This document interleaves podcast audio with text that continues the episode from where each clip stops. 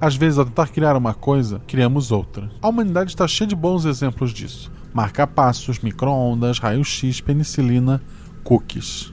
Às vezes, o que criamos até funciona para o que queríamos, mas possui um efeito colateral melhor que o efeito primário. O Viagra deveria ajudar pessoas com problemas no coração, por ser um vasodilatador, e acabou resolvendo problemas que vão além do coração, ou quase isso. E esse foi o caso da acordalina, um medicamento desenvolvido para ativar áreas do cérebro em pessoas com transtornos psíquicos, no intuito de curá-las, que até deu certo, mas resultou num efeito colateral nunca imaginado, um efeito que chamou a atenção do governo e dos militares. Episódio de hoje, O Corvo, com Isabela Fontanella como a autora de best-sellers policiais Audrey, Fernando Malta, o Fencas, como Mou, o taxidermista, e Tarek Fernandes, como Harvey, o médico veterinário. Bem, na verdade, não. Mas vem comigo que vocês vão entender.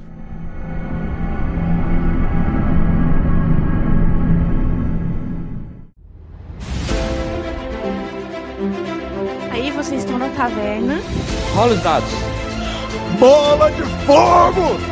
Chama o. Chama o clérigo! Se eu morri. Hora iniciativa. Então, não tem armadilha. Podemos ir. O que vocês fazem? Tá, tá. É, eu amarro uma corda nelas e uso como arma. Eu ataco. O mago lança seu Thunderbolt mais 15 no Beholder. Eu quero rolar percepção, posso? Tem algum lugar para se esconder? Ah, falha crítica. Ataque de impunidade! Erro, mano! Chama o clérigo! RPG Realidades Paralelas do Guaxinim, sua aventura de bolso na forma de podcast, uma jornada completa a cada episódio.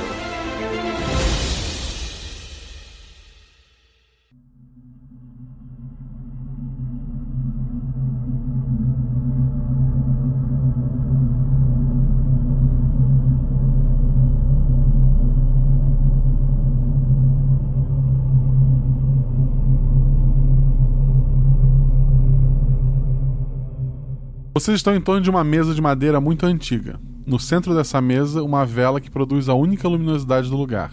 Na mesa existem entalhes rudimentares que marcam os pontos cardeais. Ao sul está Harvey, que é o Tarek. Qual é a aparência do teu personagem, Tarek? Jeez, em que nível? Ele tá usando um jaleco. Ah, sim. ok, um jaleco, camisa social e gravata por baixo. Que ele tem 32 anos, é isso, né? Uhum. A leste tá o Mou, que é o Fencas. Qual a aparência do teu personagem? É um cara uh, baixo, bem, bem magro. Ele tá usando uh, roupas bem surradas, uh, pouco sujas, inclusive. Enfim, é, cabelo, ele é meio careca é careca, mas com o cabelo que falta desgrenhado e barba por fazer. Esse Fincas. Ele tem 57 anos, né? Sim. A oeste está Aldrin, que é a Isabela. Qual é a aparência do teu personagem? Ela é jovem, né? Ela tem uma estatura média, tá com um vestido preto, curto, um casaco bem confortável e sapatos de salto. E um cabelo bem arrumado, maquiada, bem vestida. Ao norte, um homem muito alto e forte, sem camisa. Sua cabeça é a cabeça de um corvo. E em seus braços ele segura um garoto, de não mais que 16 anos, ensanguentada. O garoto respira com dificuldades. O corvo olha cada um de vocês nos olhos e diz: Até quando vão deixar isso acontecer? Onde vocês estavam quando ele foi atacado? Quantos de nós terão que morrer para vocês tomarem uma atitude? Quantos mais terão que se machucar para vocês entenderem que este lugar está nos matando? E antes que vocês consigam fazer qualquer coisa, um barulho muito alto é ouvido. Todos vocês sentem uma dor um profunda no pescoço. O corvo então diz: Vai começar. Ele joga pro Harvey, que é o Tarek, né? Um pequeno leme de metal preso numa corrente. Tarek pega por instinto e a vela se apaga.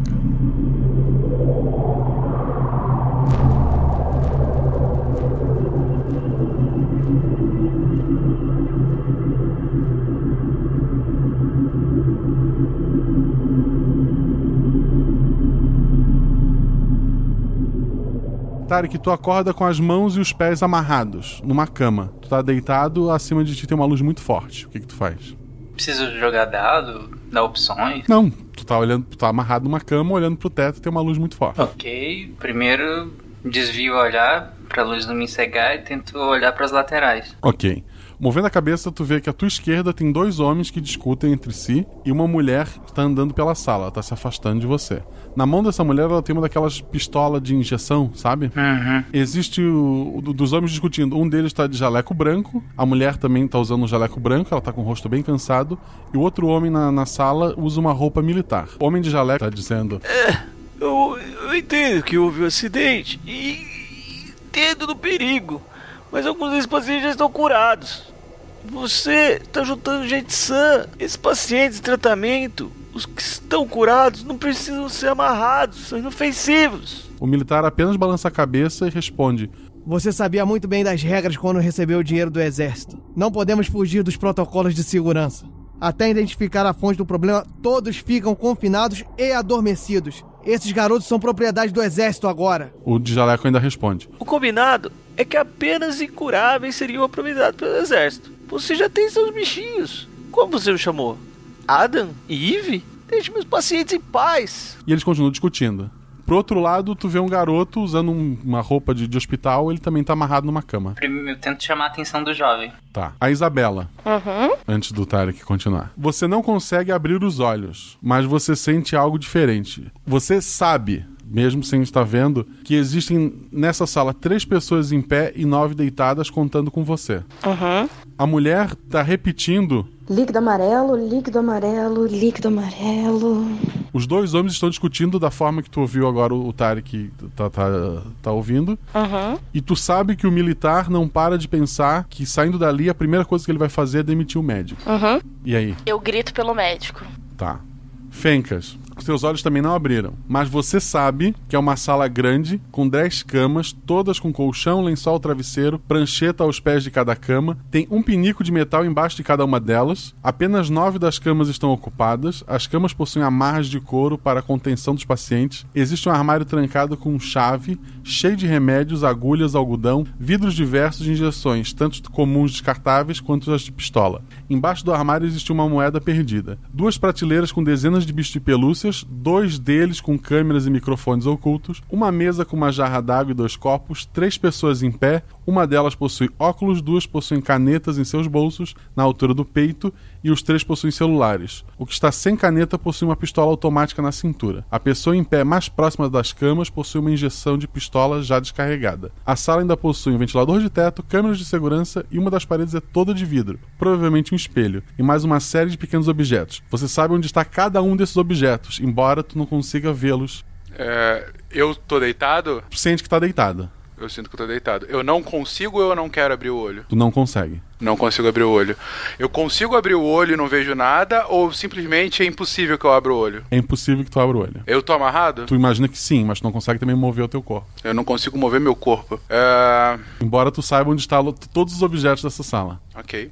É... Eu consigo emitir algum som? Tu vai tentar falar? Eu consigo me mexer qualquer coisinha? Não, é, tô absolutamente imóvel. Tá absolutamente imóvel. Não, eu permaneço quieto, vendo o que, que os outros dois vão fazer. Tarek balbucia alguma coisa que chama a atenção de todo mundo. Tu sabe que a pessoa do teu lado, amarrada, ela tá com muita febre, a temperatura do corpo dela tá subindo muito rápido. Mas tu não consegue, ela não consegue falar contigo, ela tá só passando mal. E as outras pessoas estão discutindo, parece que te, não, não consegue te ouvir, tá muito baixo. Eu tento chamar a atenção mais veementemente da pessoa que tá ao meu lado, ainda que ela esteja com febre, o que pode ser bom porque ela pode falar mais do que ela quer. Ok. A Isabela tentou falar com falar aleatoriamente. Não, eu tentei chamar a atenção do médico. Na hora que você me perguntou, eu gritei o médico. Tá, rola um dado. Ah, rola um dado, pera aí. Cinco. Tá.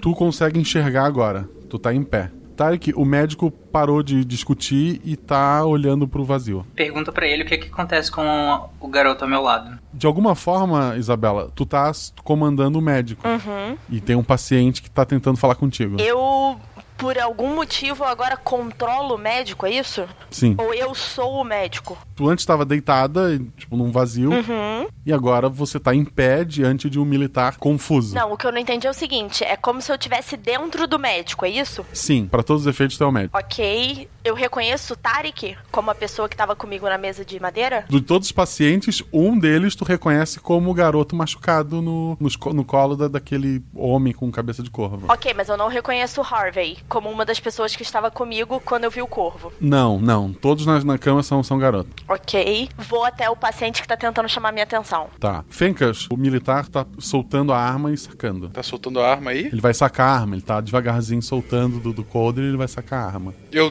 tento gritar, cuidado. Nada, não, nada acontece. Nada acontece, realmente eu não posso fazer nada. É. É, eu sei que eu tô. Eu tô com todo essa, essa, esse conhecimento da, da situação. Sim. É, mas é como se eu tivesse em um corpo ou é como se eu tivesse em algum objeto? É como se tu soubesse. Não, é como se tu tivesse total certeza sobre tudo que tá dentro daquela sala, mas tu não sabe exatamente onde você está. Mas não posso interagir com nada. Tu pode tentar interagir com algum objeto. Ah, ok. Eu tento eh, impedir que o, o militar saque a arma de alguma forma, tentar segurar a mão dele, não sei. Tá. Tarek, militar parece bem assustado e diz: O, o- o que.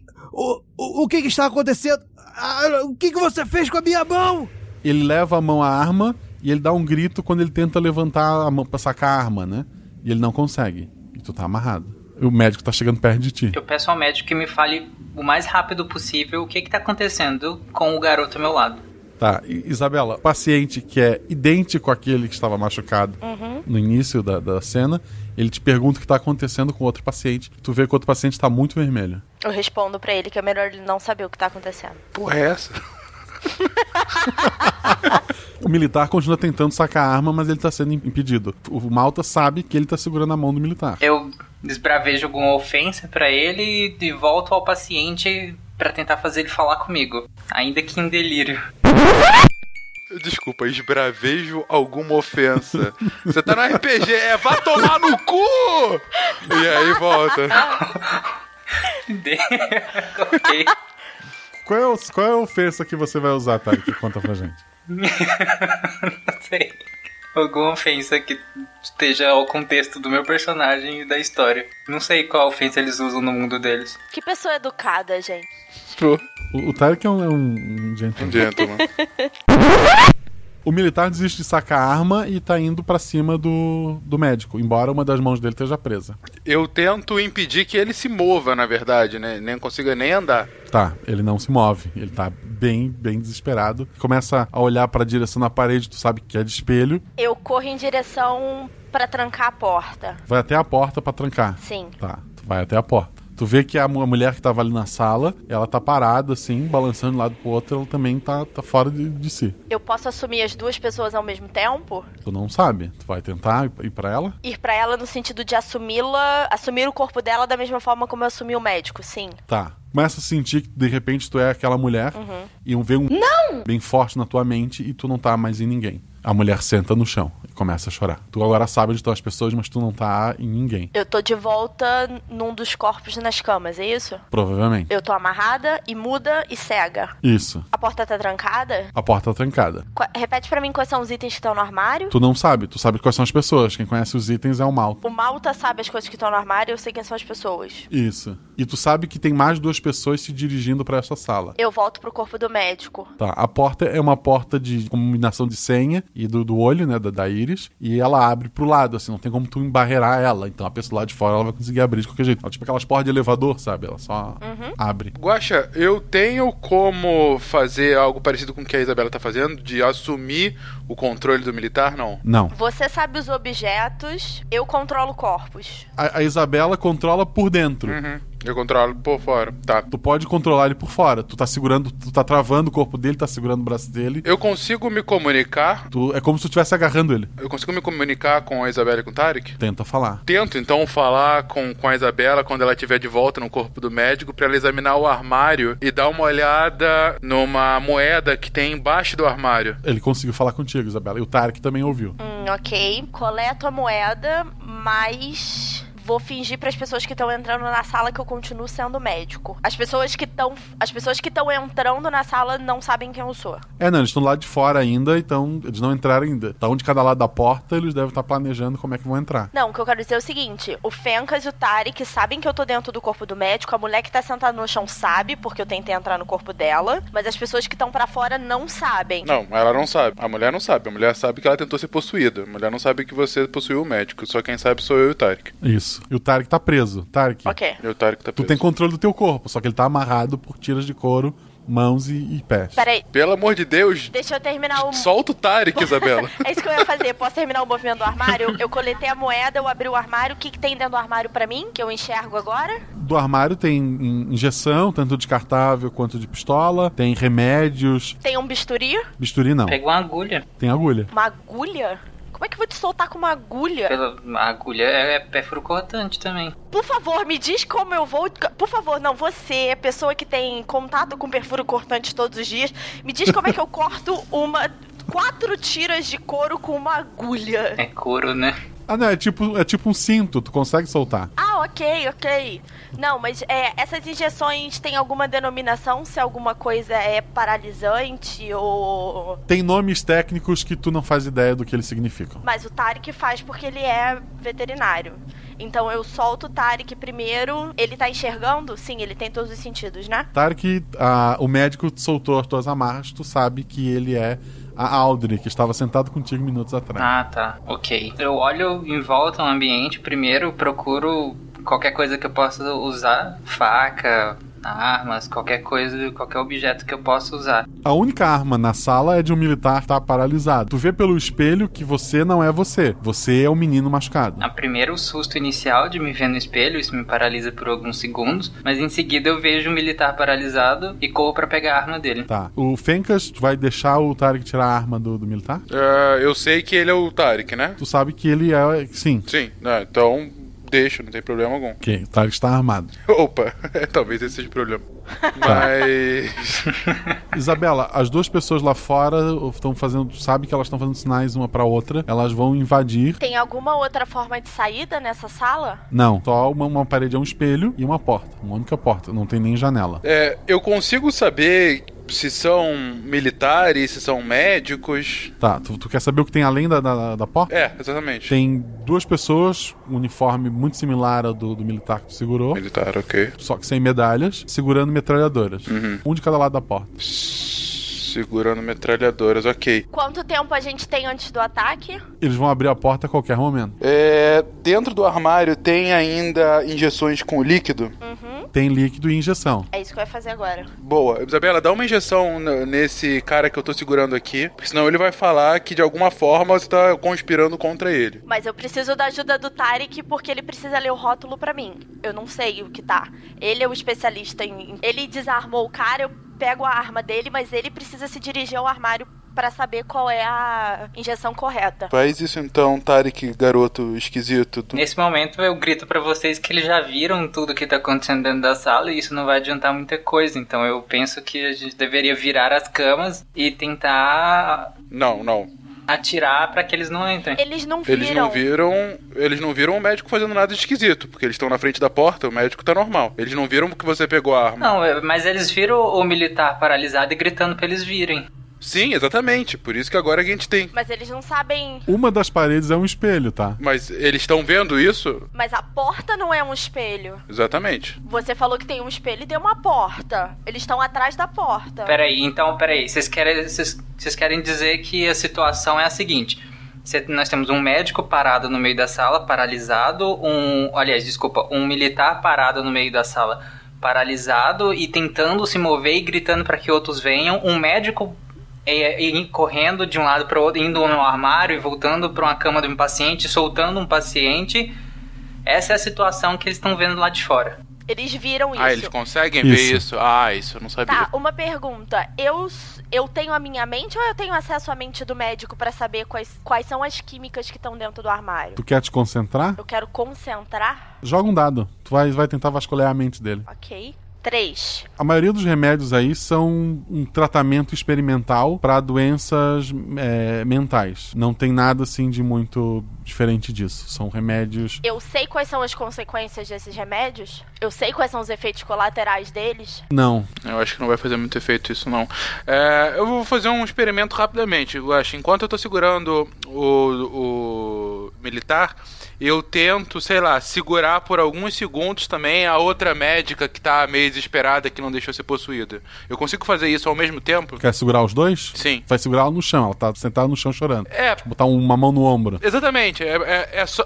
É pra testar mesmo, é pra saber se eu consigo fazer as duas coisas ao mesmo tempo. Consegue. Consigo? Ótimo. Então talvez uh, ele tá desarmado. Uh, Tarek ou Isabela, prende o, o guarda, é, né, eu tô segurando. Eu consigo empurrar esse militar pra cama onde o Tarek tava? Facilmente. Ok, eu faço isso. Por favor, gente, prende os cintos nele. Tarek, o militar flutua, cai na cama. Ok, eu corro, prendo ele com os mesmos cintos que eu estava preso, né? E pega o coldre da arma também. Tá. Ou seja, agora ele tá imobilizado e mesmo que os outros dois entram, em teoria eu consigo prendê-los, pelo menos por algum tempo. E eu vasculho pra ver se tem um colete. Não tem um colete. Eu quero saber o que, que, tem dentro do armário. O armário tem remédio, agulha, algodão, vidro diversos, injeção comuns descartáveis, injeção daquela de pistola e só. Eu pego a pistola. É, Ela não atira, ela só ela injeta o líquido, né? Sim. Ok. Eu pego a pistola e eu carrego ela com um dos líquidos quaisquer da, tá. da minha pesquisa, que eu não sei o que, que vai acontecer ainda. Ok. Meu Deus. A porta se abre, os soldados põem as armas para dentro e, e, mandam. Deita no chão! Gente, po podem ir deitando um pouquinho, eu vou deixar eles entrarem mais e deixar eles ficarem o mais próximo possível para tentar imobilizá-los. Eu vou tentar possuir um dos dois. Eu vou tentar possuir os dois, né? Eu já vi que eu consigo possuir duas pessoas ao mesmo tempo. Não, aquela hora tu saiu do médico e foi pra, pra menina. Ah, daí... ok, então eu vou tentar possuir um dos dois. Tá. Tu tá no controle de um dos dois. Tu tá com uma metralhadora na mão, de um lado da porta e do outro lado tá o outro soldado. Eu seguro o outro cara. Tá, o Tarek que tu tava deitando no chão e eles renderam os dois guardas. Tu vai continuar deitando no chão, tu vai levantar. Não, levanta e aponta a arma para ele. Tá. Não adianta, a gente tá possuindo um e controlando o outro. Segurando o outro. É. Pra garantir, né? ok. Vai que. Esse mundo tem consequências legais? Porque eu vou matar hoje essas pessoas. Eu preciso saber se eu vou presa no final desse RPG ou não. Ok, acho que ninguém pensaria isso na hora, mas ok. Meu Deus, eu tenho cada vez mais medo de você, Isabela. Eu amo todos vocês.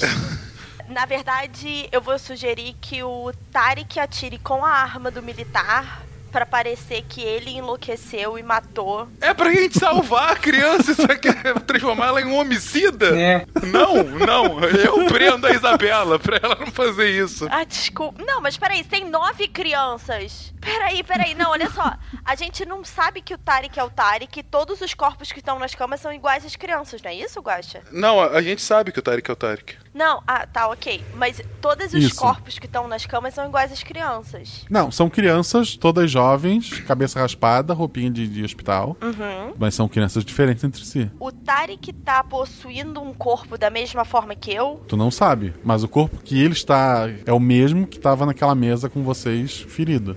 É a criança que tava nos braços do corvo. Sim, sim. Isso. Eu ainda tenho um corpo meu em algum momento para voltar ou eu vou ficar pulando os corpos em corpos? Tu não sabe. Não sei. Tá. Então eu eu mato mili um militar, volto pro corpo. Não, mata, não mata ninguém, não, não precisa matar, meu Deus do céu. Mas como é que a gente vai fugir? O cara tem tá uma metralhadora. Você tá possuindo um dos caras, eu tô segurando o outro. A gente tira a metralhadora do cara, prende o cara em alguma das camas e você vai com o um militar, pode até ir sem metralhadora. O Tarek vai carregando os outros e eu vou só sobrevoando como fantasminha que eu tô sendo. Pronto, sem matar ninguém. Você sempre foi muito pacifista, Fencas. Ou identifica a carótida e vai fundo. Meu Deus. Você sempre foi muito pacifista. Mas é claro, a sua solução é matar os caras. Ah, fi. Tá bom. O que eu posso fazer? O taxidermista é o único com consciência. Meu aqui. Deus, eu tô vendo isso, caraca. Cara, eu, eu escrevo romances policiais for a living. Sim, você quer ser? Eu sou médico veterinário, o que me importa são os animais. É, você quiser a protagonista dos romances, né? Não, é porque eu aprendi com os meus próprios romances de que quando você tem uma ameaça, você mata elas porque elas voltam para te perseguir depois no mesmo livro. Eu acredito que a bondade humana prevalecerá. Ok. Vamos fazer isso, por favor. Pelo menos depois a gente mata alguém se tiver que matar, mas sem baixas. Tá bom, o Fernando me convenceu. A próxima vez eu mato alguém, tá? Estamos entendidos? ok. Próxima rodada eu mato alguém. Tá bom, então a gente imobilizou. É, enquanto a gente vai, vai fazendo essa imobilização e tudo mais, Guaxa, eu consigo ver o que, que tem muito além dessa sala? Tu sabe que essa sala, frente dela tem um pequeno corredor que leva ou para escadas ou para um elevador, Uhum. que ao lado dessa sala, pro lado onde tem um espelho, tem uma outra sala com com uma mesa, com, com computadores, que daí parece uma sala de observação. Provavelmente os, os soldados que estavam com a metralhadora saíram de lá de dentro, eles estavam olhando o que estava acontecendo e acabaram vindo para ali. Eu consigo ver se tem mais alguém? Tem mais alguém observando essa cena? Nesse andar não tem ninguém, Tu sente uma, uma grande quantidade de terra em volta das paredes, assim, Ah, ótimo, a gente tá no subsolo. A gente tá num bunker. como se fosse um lugar subterrâneo. Ok. Tu sabe que para cima tá tendo uma movimentação grande de, de militares, eles estão tomando o andar de cima. Ah, fuck. É, tem alguém observando essa sala através de um dos ursinhos que tem câmera e microfone? Os ursinhos gravam e ficam neles mesmo, mas a sala em si tem uma câmera de segurança. Tem alguém observando essa câmera de segurança nesse momento? Ah, Não tem como saber. Não, não tem como saber. Assumamos que sim. É, eu acho importante. Sim, era protocolo que qualquer coisa eles tinham que portar antes de agir. É, pega um desses ursinhos. Pega um desses ursinhos pra gravar tudo. Isso pode ser útil pra gente por algum motivo. É, e eu acho importante mudar a aparência do Tarek de alguma forma, porque vai ficar muito óbvio que enquanto você é um fantasminha. Não há perucas nesse andar. Ok, mas ele pode estar vestido como um dos militares. A gente pode usar a roupa de um dos militares. Inclusive, Ele não é uma criança? Ele, ele tem, ele, apesar de ter uns 16, 17, ele é bem pequeno. Vai ficar largo a roupa. Ah, ok. Como é que a gente vai tirar ele de lá inocuamente? Bom, eles já sabem que a gente já tomou, então não poderia. Não, É, não, não vai funcionar. Acho que a gente vai ter que sair da sala e explorar. Eu sou importante, né, pra, pra essas pessoas. Você, a gente tá tentando te salvar. O corvo falou que a gente tem que te salvar. Então, mas eu sou importante pras outras pessoas, né, pros soldados. Eles não me matariam, né? Matariam porque tem outros oito de você na sala. Não tem como saber. Eu acabei de impedir de um dos caras tirar a arma e apontar pra você, então eu acho que eles te matariam. Não, acho que o, o militar tava apontando a arma pra mim quando eu tava possuída no médico. Eles me matariam, Guacha? Tu não tem como saber, tá? A gente tem que sair da sala, primeiro de tudo, e descobrir mais informações. E os outros que estão deitados? Não tem como carregar. Os outros, eles estão. Eles estão inconscientes, eu acho, os outros, as outras crianças. Tu só consegue saber que tem gente ali. Tu não consegue dizer como é que eles estão. A Isabela ou o Tarek conseguiriam dizer. Eu, no corpo do médico, vou acessar as informações e saber se eles estão vivos, conscientes ou não. Tirando aquele menino que tava com, com febre, que continua debatendo bastante, Uhum. todas as outras elas não estão mais A respirando. gente vai embora. Ok. Ah, a Isabela tem como saber com as informações do médico por que, que a criança tá se debatendo? Não, parece estranho pro médico também. A gente tem que sair da sala. As crianças estão mortas. A que tá com febre vai morrer. A gente já imobilizou. Quanto mais rápido a gente sair da sala, mais vantagem a gente tem antes que alguém descubra toda a movimentação que tá acontecendo. Eu tento achar uma compressa fria pra ela não entrar em choque. Isso, obrigado, Tarek. Eu não queria deixar ela, a criança, se debatendo em vão também. Ah. Ai, guacha! Beleza. Ah, vocês só escolhem essas pessoas pacifistas que tentam salvar o mundo. Eu tô tentando sobreviver. Com licença, vocês. Minha profissão é salvar vidas, ainda que de animais. Aff. A minha profissão é só empalhar quem merece, sei lá. Eu já escrevi romances o suficiente pra saber que a chance de eu morrer nessa história é muito grande. Então eu só quero sair dali. Tá, você está com um dos militares, é você. O que vocês fizeram com o outro que tava com a metralhadora? Eu ainda tô segurando ele por enquanto. Não, a gente, o Tarek Tá. amarrou na cama. Mano, isso cansa. Ah, ele. ele. ele. Exatamente. O É- Tarek amarrou na cama. Tinha uma cama vazia. Então, só tem uma cama vazia. Tá, tu tá no militar, correto? Eu tinha mudado pro médico, de- mas aí, porque eu tinha entendido que a gente tinha amarrado os dois militares nas camas, mas só tem uma, é isso? É, só se tu soltar um dos garotos e botar ele no lugar. É, faz isso. Não, ou ge- esses- esses geralmente são três amarras ou duas. A gente usa só uma pra um ou pra outro. Não, não, não, os Não. outros estão mortos, não tem problema. É, ok. Eu posso voltar pro médico. Depois que o Tarek amarrou um dos militares com outro ainda na mira, ele me coloca na mira da arma, eu saio do corpo do militar, volto pro médico e a gente amarra o segundo militar. Agora, os três militares que invadiram a sala estão amarrados nas camas. Tá. E a, e a médica está sentada no chão chorando. Catatônica. Mano, vai lá, dá, dá um sacolejo nela e pergunta que diabo que tá acontecendo. Eu? Sim, eu não posso falar. O Tarek é criança, exatamente. Mas ela não sabe. Sim, você é o outro médico, porque se eu for lá, eu sou uma criança, ela vai. Ok, eu pergunto a ela o que se ela sabe o que tá acontecendo. Ela para de chorar, olha para ti com um olhar bem vazio e fala: Vão embora! Eu respondo que a gente só vai embora depois que ela responder tudo que ela sabe. Ela começa a gargalhar loucamente.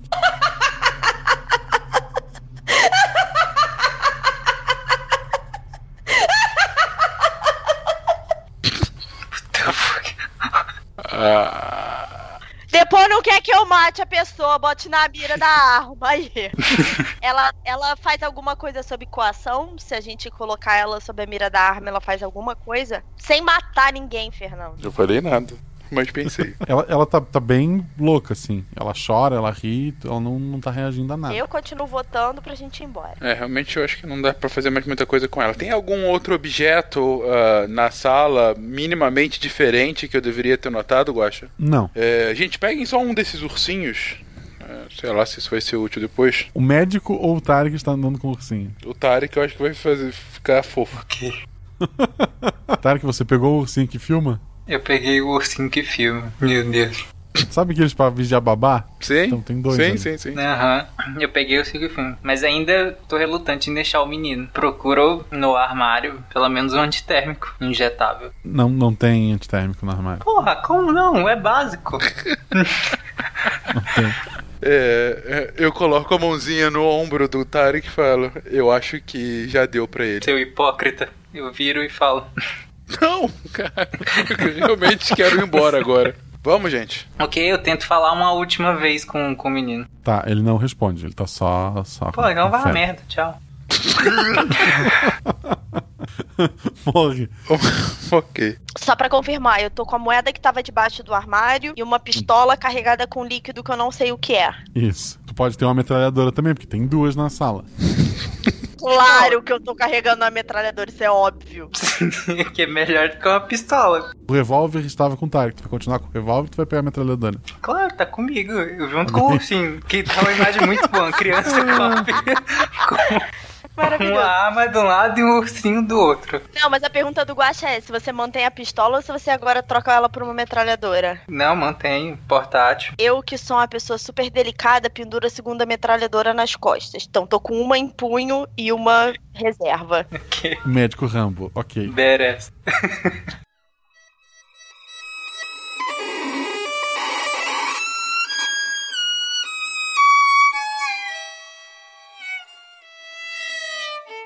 Esse, esse, andar que vocês parece ser o último andar de um, sub, de um complexo subterrâneo. Ele possui uma escada e ele possui um elevador. O andar de cima tem bastante soldado. A escada é monitorada por câmeras? O Malta sabe que sim. Sim. É... O elevador, obviamente, também, né? Sim. Sim, por isso que eu não lembro. Caraca. A única forma de saída é subindo, né? como a gente tá no é, subterrâneo, é não existe. Mano, pega a metralhadora, bota na mão do moleque com febre, bota ele dentro do elevador e aperta pra subir. Cara. Você falou isso, pior que eu pensei em algo parecido com a mulher, tá? mas eu falei, não, isso é muito malvado. Porque em teoria eu poderia pegá-la e meio que transportá-la por aí. Pega um menino com febre, você tá morrendo mesmo. Cara, não. Ok, Fernando consegue causar alguma forma de distração no andar superior, de forma que eu e Tarek conseguimos subir as escadas sem sermos notados? Eu acho que acho que dá, porque se a gente fizer isso, todo mundo vai olhar pro elevador. Ninguém vai perder tempo monitorando escada. Não, eu quis dizer assim, como o Fernando tem capacidade de mover coisas ou prender coisas, ele causa alguma forma de tumulto no andar superior que, assim, não precisa pôr a criança dentro do elevador e a metralhadora. Sim, sim, sim, sim. É, eu, eu consigo ir já pro andar superior, Guaxa? Digo, ir. Pagar as luzes? Pagar as luzes. Tu não consegue todo o andar superior, tu consegue um ponto só. O, o Tarek tá perto do quê? Tá, mais, tá na sala que vocês iniciaram ou tá perto do elevador e escada? São lados opostos. O Tarek tá perto do elevador. Tá. Tu sabe que lá de cima, na frente onde ab- abre a porta do elevador, tem pelo menos 10 soldados já mirando pra porta, Uhum. esperando alguma coisa. Tem outros soldados andando por ali. Não é uma boa ideia, gente. Na escada a mesma coisa. A porta da escada tem soldados lá de fora pronto pra entrar e atirar no que estivesse mexendo ali dentro. Eles estão se preparando lá em cima. Tu sabe que todos eles são muito parecidos com os soldados, com os dois soldados que vocês prenderam ali embaixo. Forma militar, metralhadoras. O andar de cima tem coisas tipo camas, tem alguns quartos, Malta. Tu consegue identificar alguns quartos lá em cima e daí tem N objetos, daí se quiser algum específico a gente pode ver se tem. Mas o que a gente tava parecia uma enfermaria, porque se, se, é, se tinha alguém com febre lá, então não não era uma sala propriamente de internação, assim, que tinha alguém, alguns mortos, enfim, parecia uma enfermaria, então provavelmente tem muita coisa inflamável. O que que acontece com o médico se eu sair do corpo dele? Ele tá a nosso favor ou ele tá contra a gente? Tu vai sair pra descobrir? Ai, meu cacete. Sai, sai que eu, que eu prendo ele, qualquer coisa. Vou, eu vou sair, na verdade, eu vou sair e eu vou tentar entrar na cabeça do general ou capitão ou o que quer que seja que esteja controlando o andar de cima. Tu saiu e o Malta segurou, né? É isso? Sim, mas aí a gente quer saber duas coisas. Isso. O Malta tá segurando ele. Ele tá a nosso favor ou não? E se eu consigo assumir a mente da pessoa no andar de cima? Primeiro tu tem que sair. Isso. Ela sai e eu fico de prontidão pra qualquer ação do médico. O que, que o médico faz? O, o médico olha pro Tarek assustado assim. Por que você está fazendo isso, Elliot? Elliot. Pam, pam, pam. Tu, tu- Malta sabe eu quem é pergunto Elliot, quem já é que ele Elliot. passou- Eu pergunto pra ele quem diabos é Elliot. Você já estava há mais de um mês curado. Por que, que você está fazendo isso? Curado de quê? Da sua doença? Do seu problema? Qual é o meu problema? Desde aquela situação na escola, com seu pai, você desenvolveu bloqueios para se defender. Esses bloqueios se manifestam como múltiplas personalidades. Neste momento eu estou confuso sobre quem eu sou. Guaxa, nós somos todos a mesma personalidade diferente da mesma pessoa? É uma possibilidade. Nós não temos como saber disso. Vocês têm como saber disso, você pode chegar a essa conclusão com as informações que vocês têm. É, pode ser que sim, porque eu tentei ir muito. Eu tentei ir muito longe do Tarek e não consegui. Então, de alguma forma, a gente tá preso ao, ao corpo do. do Elliot, né? Mas eu consegui ir pro andar de cima depois que eu saí do médico? Sim. Eu consegui consegue dominar o pular de cima, mas- capitão do andar de cima? Não, tu não consegue. Como o Fencas falou, tu não consegue se afastar muito. Todos que estão ali são soldados, eles estão esperando ordens pelo rádio, mas todos são soldados, nenhum deles está acima de- do outro. Tu pode dominar um deles. Hum. Ok. Tô pensando. Ou a gente é outra personalidade ou algum tipo de. Porque se eu dominar um deles, o que que eu faço? Não vai ter muito efeito agora, né? Eu digo, você pode ir dominando um a um e fazendo eles desmaiarem, sabe? Ficando a respiração, né? É, tipo, sai correndo, sai correndo e bate a cabeça na parede, né? Forçar eles a hiperventilar? Eu estou que- realmente querendo que ninguém morra aqui. Ou possui ele e se mata. Não, não faz isso. Fencas tornou a aventura três vezes mais difícil. Exatamente, eu quero evitar mortes. Ai, ai. Deixa eu entender uma coisa. Eu tô fora do corpo do médico e agora eu me tornei uma força que nem o Malta? Sim, só que a di- o malta afeta objetos, tu afeta pessoas. No caso, o, o- o mal também pode afetar pessoas, mas como do- se fosse alguma uma força do lado de fora. Eu, eu posso, talvez, travar todas as armas. Fazer elas falharem de alguma forma? Exatamente. Inclusive a nossa? Não, aí não faria sentido, né? Eu tenho uma pergunta. É, por um acaso esse prédio, esse bunker, tem um sistema de incêndio? Anti-incêndio? Tem os splitter de água e aí daí tem a escada, né? A escada seria a saída de incêndio. Eu incorporo um dos guardas, sei lá, causo alguma fumaça num dos sprinters pra estourar a água e o, e o- Como tu vai causar a fumaça? Um dos guardas é fumante. Eu peguei um cigarro e foda-se. Tu vai ficar saltando de guarda em guarda até descobrir um deles que seja fumante. Exatamente. Ok, a maioria deles é fumante, são soldados. ok. Eu me finjo de insubordinado, já que eles são muitos, falo que é uma palhaçada, a gente tá ali esperando sem ter ação nenhuma. Rola dois dados, vamos ver se tu tá convincente. Isso vai dar merda. Com certeza. Um 2 e um 4. A maioria deles meio que concordou. Tu notou que tem dois que estão te olhando meio desconfiado, assim. Eu dou uma xingada estilo soldado, falando que eles são maricas por tá seguindo do ordens do capitão. E aí eu quero saber se eu sou convincente. Tu criticou militares por seguirem ordens. Ok. Rola um dado. Um dado só. Isso. Três. Alguns riem, Outros dizem: Deu de palhaçada, volte para a tua posição. O general está lá em cima. Mas nesse momento eu acendo um cigarro debaixo do detector de fumaça. É, Eu podia ter ligado o sprinkler sem você precisar fumar, você já pensou nisso? Mas você tá prendendo o médico pra eu poder. Ah, eu podia estar no corpo dele ainda. Tadá. Não, mas acho que foi bom, porque agora eu enxerguei o andar de cima. O Malta não consegue ter essa visão, né? Ele tá meio preso. Eu estando num corpo, eu tenho uma visão melhor, não é isso? Isso, tu tem a visão do soldado que tu tá possuindo. Eu quero saber se eu consegui ligar o alarme de incêndio. Sim, tá chovendo no andar de cima, né? Tá caindo a água do teto e tá tocando alarme. Só no andar de cima. Só no andar de cima. Os soldados saem correndo por causa disso? Eles são soldados? Não. Acho que eles não têm medo de água. Não, Ah, eu quero não. saber se eles têm algum tipo de reação no sentido de vamos sair daqui, vamos procurar alguém, o que que é que tá acontecendo. Eu quero saber qual é a reação deles. A hora que toca o alarme, eles olham em volta, te veem fumando, eles apontam a arma pra você e diz: Tá maluco, soldado? Solte a arma. Ah, maldito calouro. Malta, eu vou ter que deixar esse corpo morrer. Sinto muito, eu saio dele. Não, não, não, não. Não deixa morrer. Sai dele, volta pro médico, pelo amor de Deus. Não, é isso que eu ia fazer. Eu volto pro médico, mas aí em cima o cara vai estar morto. Ele não vai saber o que tá acontecendo quando eu sair dele. Ele vai soltar o cigarro e vai se virar. Deixa que ele consegue. Ele tem um senso de preservação maior do que o seu de assassinato. Fica tranquilo. Ok, vocês não escutam tiros no andar de cima. Eu... Por mim, tinha aproveitado ele pra, pra matar os restos. Olha, eu quero, eu quero deixar aqui a reclamação no meio dessa gravação que se eu não matar ninguém nesse episódio aqui, eu não vou sair feliz, Eu hein? tô reparando nisso. O que aconteceu, Guaxa? Eu tô tentando matar alguém. O, o Malta sabe no andar de cima que um dos soldados soltou a arma, Aham. tá com os braços pra cima e ele foi rendido pelos colegas. Ótimo, deixa o cara ser rendido. A minha sugestão é fazer o seguinte: Isabela, você tenta. Faz um teste aí pra ver o quão rápido você consegue possuir as pessoas de um para o outro. Você pode fazer o seguinte, você pode, se você for rápido o suficiente, você consegue começar uma briga generalizada lá em cima sem precisar matar ninguém. Um dá um soco no outro e aí você possui o outro e dá um soco no um e começa a brigar.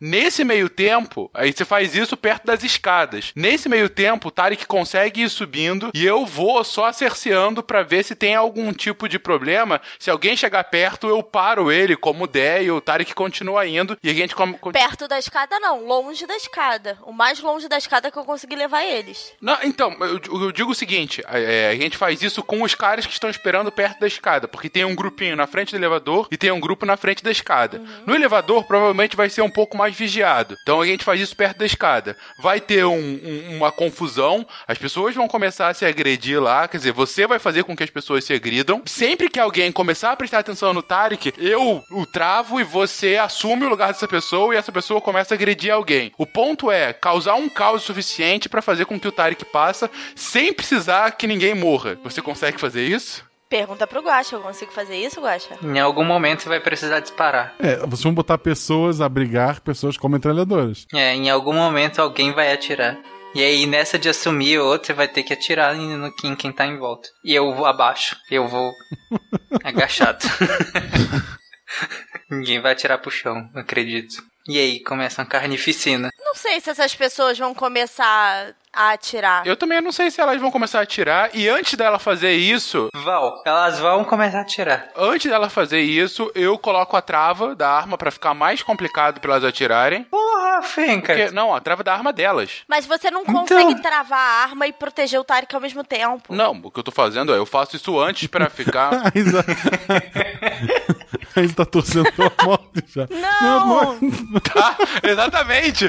Eu tô tentando fazer o negócio é, dar certo. Me ajudem, por favor. Não, o primeiro problema é o seguinte. Tem, quer dizer, eles são militares, eles foram treinados pra isso. Então, Mas não entre eles, cara. Não com esse tipo de, de problema. Eles vão ficar mais confusos do que qualquer coisa. Eu também acho que entre eles, eles não vão. Eles foram treinados pra isso. Não. Eles têm que matar, eles têm que morrer. Não. Todo homem deve morrer. Não uma ameaça externa, Tarek. Vem comigo. Você- A gente vai conseguir te livrar disso aqui sem ninguém morrer. Tá, a primeira pergunta. A primeira pergunta é: Guaxa, eu tenho essa velocidade de assumir as pessoas e causar essa briga generalizada sem assumir que elas vão se matar? Sem assumir que elas vão se matar, não. Mas tu consegue trocar rapidamente entre eles. Fernando, você que sugeriu a briga, vai pagar pra ver? A gente pode. Kill them all. A gente pode fazer isso. E, bom, vamos tentar, assim, evitar ao máximo qualquer tipo de, de, de morte, mas de qualquer forma, nossa, nosso objetivo final é manter o Elliot vivo, até porque aparentemente se ele morrer, nós também morreremos, né? Dado que nós fazemos parte dele de algum motivo bizarro. Mas então, é, o que eu sugiro é que você suba como médico ainda, junto com o Tarek, porque você vai fazer tudo isso e uh, vai tentar voltar pro corpo do médico para o médico ser tipo o escudo humano do Tarek qualquer coisa, entendeu? É. Então faz a briga, volta pro médico. Sabe que eu tenho uma pistola e discordo do, do da sua abordagem. Verdade, ele tem uma pistola. Se o Tarek tentar matar alguém, eu vou, trava eu vou travar a pistola do Tarek. a primeira ameaça. Não, tudo bem, você pode usar para qualquer tipo quando se você realmente se sentir ameaçado. Nossa preservação, no fim, é o mais importante, mas vamos tentar evitar é, uma chacina. Guaxa. Que? Agora que o Fernando soltou o médico, o que, que ele fez? O médico se levantou e ele tá bem assustado. Ele vai seguir a gente, ele vai tentar impedir a gente, ele vai tentar matar a gente. Tu não sabe. Ele parece estar bem preocupado com o Elliot. Ok, foca no Elliot. Uma vez que o Fernando soltou ele, ele tentou intervir alguma, de alguma forma do Elliot sair do prédio? Não, até porque o Tarek tá ali parado, né? Não, mas agora a gente tá subindo a escada pra ir embora. A gente já tá fazendo a movimentação. Tá, vocês começaram a subir a escada, é isso? A gente tá fazendo a movimentação pra generalizar a briga. Só que o, o Fernando já saiu, porque ele já tá prestando atenção lá em cima. Eu tô causando a briga lá em cima, não tem ninguém cuidando do médico. Tu vai matar o médico? Não! Eu quero saber qual é a reação dele. para saber se eu volto para assumir o corpo dele ou não. Eu quero saber. Ele tá bem chateado, assim. Ele, ele não parece que tá, vai impedir nada, ele tá ali. Reunião das múltiplas personalidades.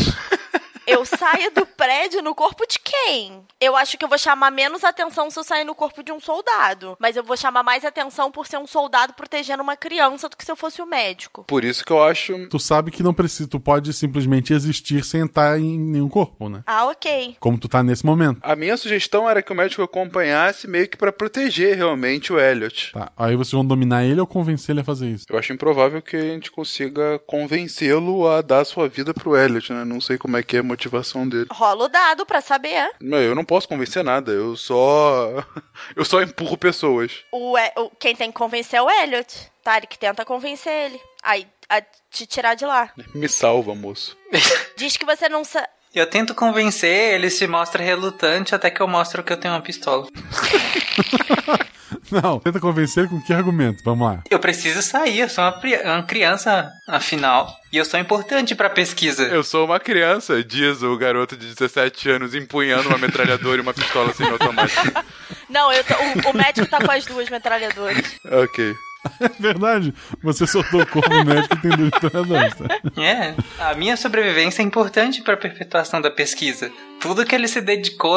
Agora que você manifestou seus poderes, eles não vão te deixar sair.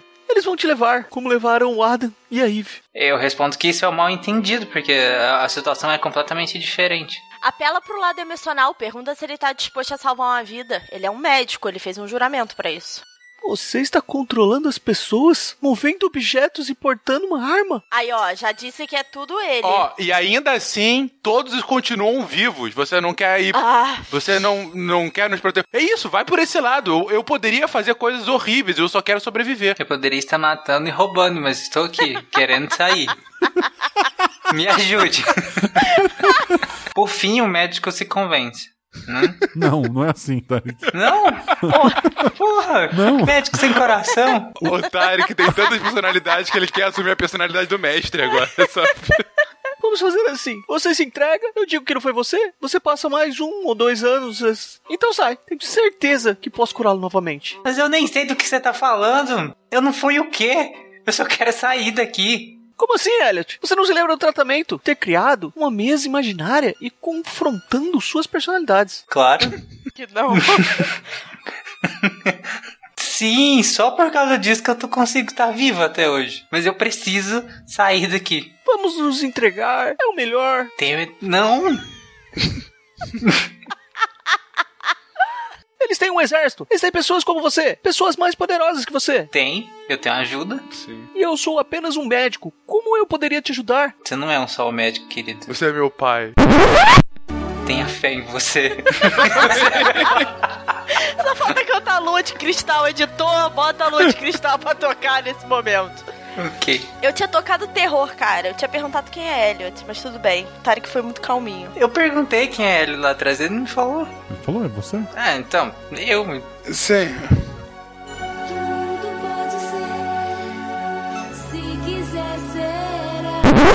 O que a gente sabe até agora? A gente sabe que o Elliot é o terceiro de uma linha de experimentos que já tiveram dois aparentemente uhum. não bem sucedidos, Adão e Eva. E o Elliot, ele tá se te- sendo tratado para algum distúrbio de múltiplas personalidades que tem poderes, poderes esses que conseguem controlar pessoas e objetos. Aparentemente você estava com isso controlado há cerca de um mês, só que agora ele voltou. É isso. Nesse momento eu não faço ideia de quem eu sou, mas eu só quero sair dessa merda de lugar.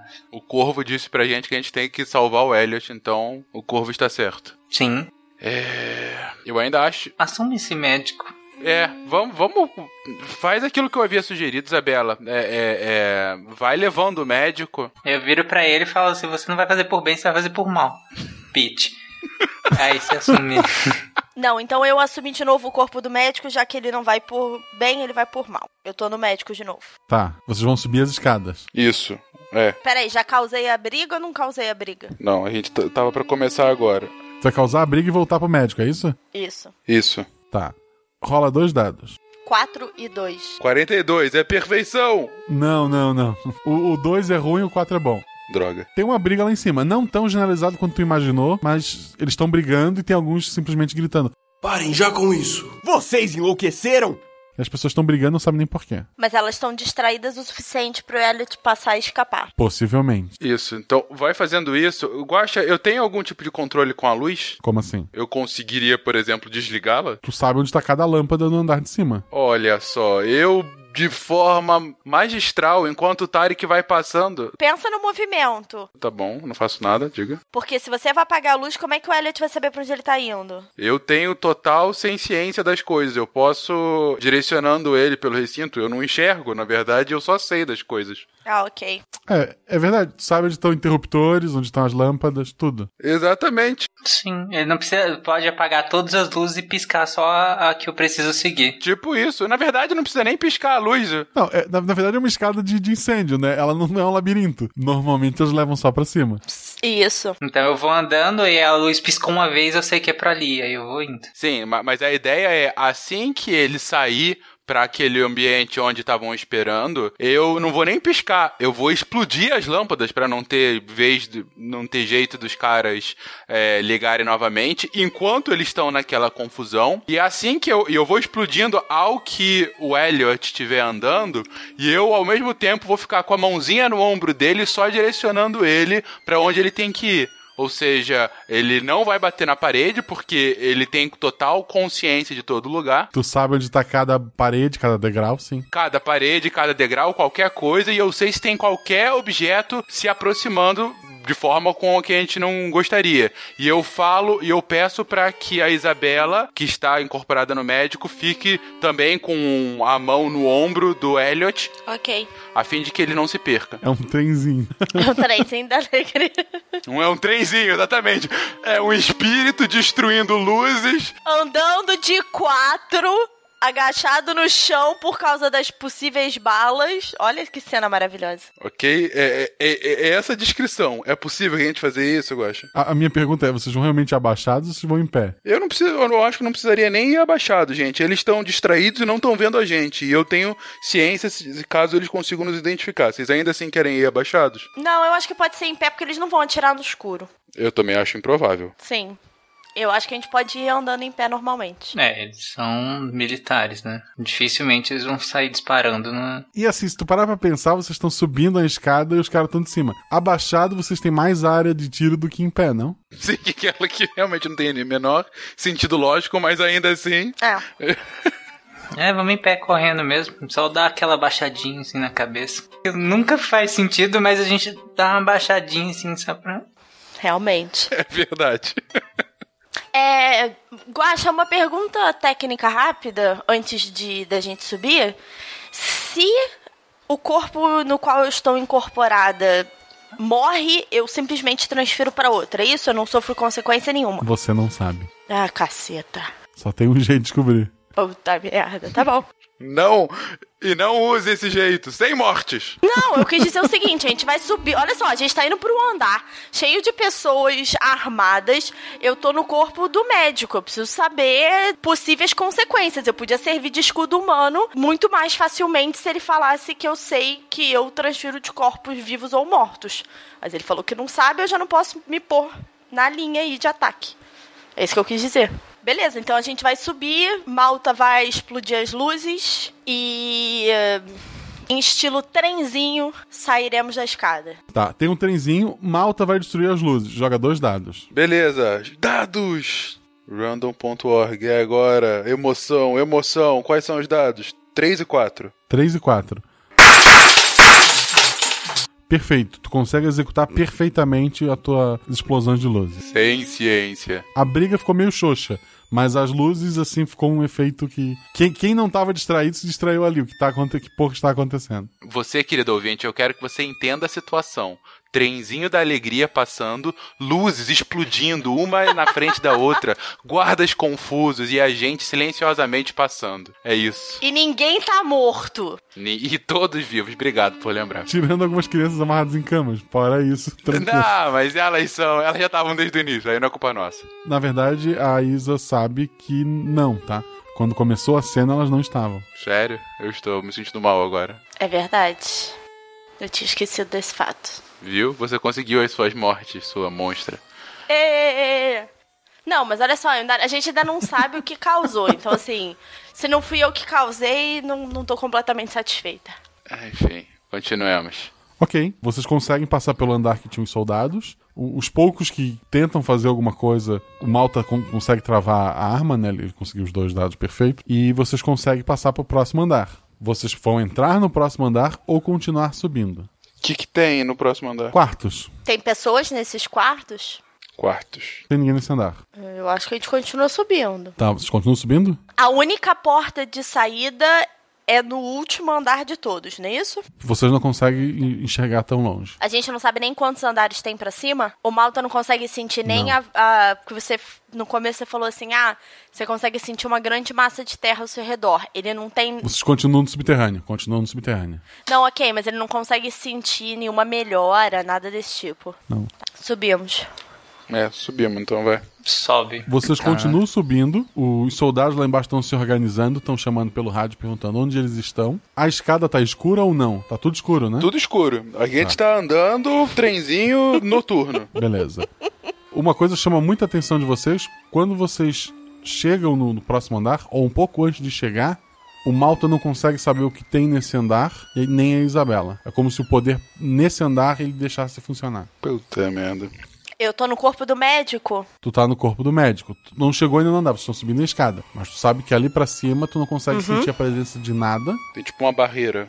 Ok, eu vou. Eu vou servir de bucha de canhão aqui. Não tenho certeza, mas eu sou uma cara como um médico que possa circular por esses corredores. Eu não consigo sentir nada, mas eu continuo possuindo o médico, certo? Ele continua tendo os sentidos dele, certo? Ele tem todos os sentidos dele, sim. Eu vou sugerir que Tarek fique na escada com o Fernando e eu vou me jogar no andar e descobrir o que tem no andar. Boa. Ok.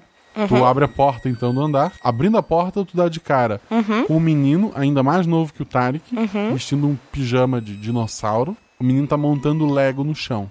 Em pé do lado dele tem um militar com milhares de medalhas segurando uma metralhadora giratória. Ele tá fumando um charuto. Eu sei quem é o menino? Eu reconheço esse menino como médico?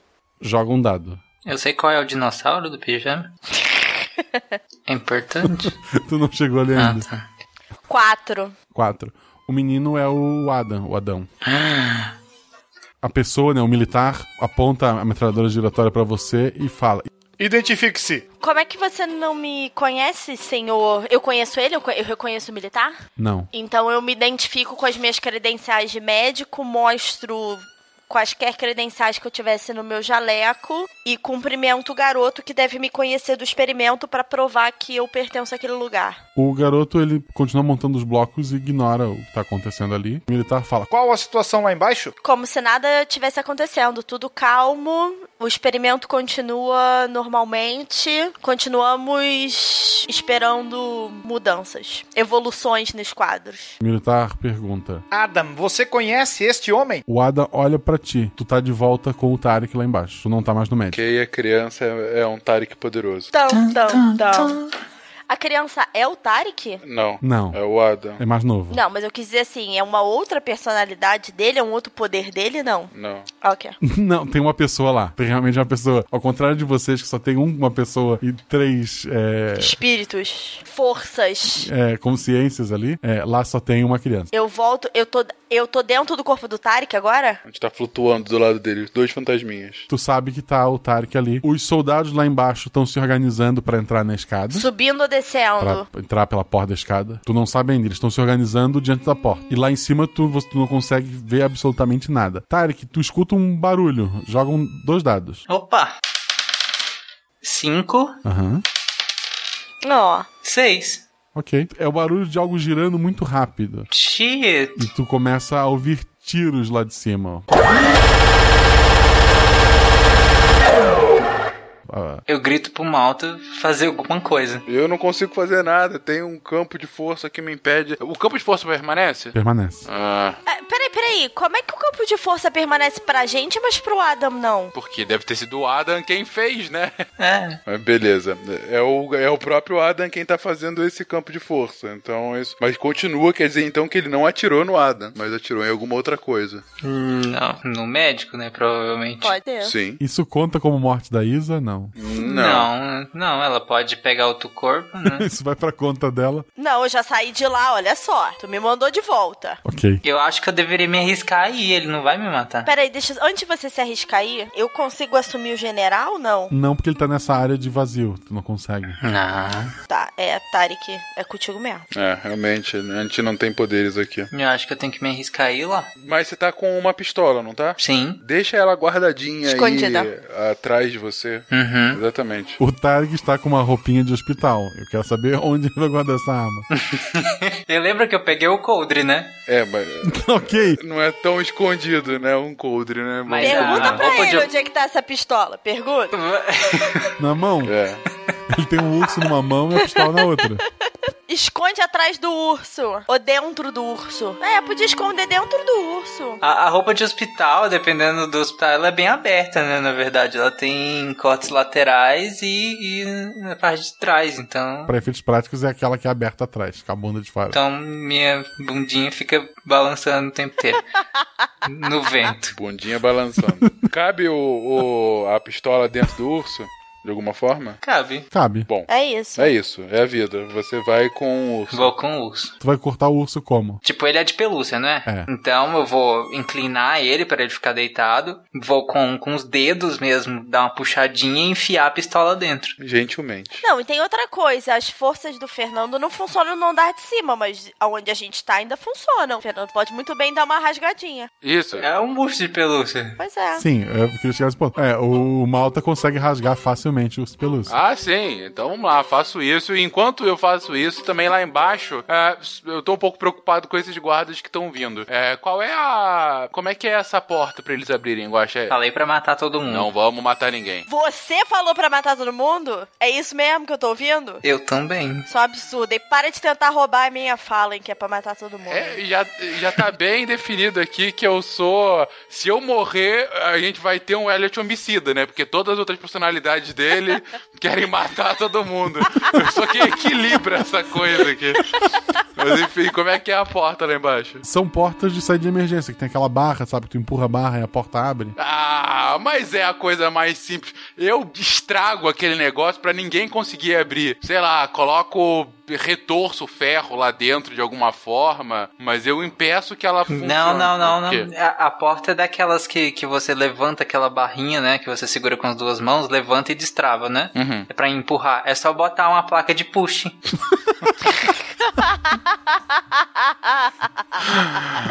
Olha só, não é à toa que você tá internado no manicômio. Exatamente, deu pra ver também que. Não é à toa! Tem motivo essa porra. A consciência principal dele não é das mais inteligentes. Vamos, vamos na minha. Malta, é uma, uma ação difícil. Um dado só, tem que tirar três ou mais. Beleza, juro que eu não vou mentir. Tu não quer nem matar, eu tenho certeza que tu não vai mentir.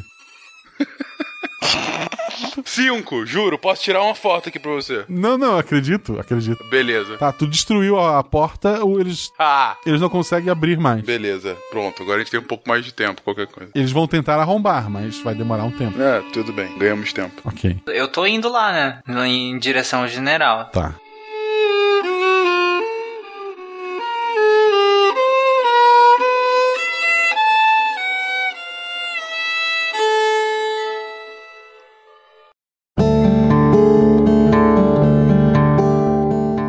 chega perto da porta, tu já vê que a porta tem buracos por onde tá entrando luminosidade. Lá dentro tem luz. Sim. O cara atirou naquela direção e perfurou a porta. Vai abrir a porta? Sim. Um pé após o outro, me inclina, aplica uma força e abre a porta. Tá. Tu vê aquela mesma cena. Tem um menino montando Lego no chão. Do lado dele tá esse, esse general fumando um charuto. No chão está o médico completamente metralhado, muito sangue. O general olha para você. Então é você que está causando todo esse problema? Não. É, a gente. Desculpa. Vocês estão com o Tarek, mas vocês não conseguem mover nem ver nada, tá? Tá. O que eu quero saber é se a gente tem alguma forma de saber se o general está sendo controlado pelo Adão. Não tem como saber. Não, não tem como saber. Eu acho que eu, resp eu respondo ao general que não, que a culpa é do médico. Se eu fui chamado até aqui é porque um de vocês saiu do controle, então não venha me enrolar. Deite no chão. Eu deito. O chão tá com sangue. I know. Ok.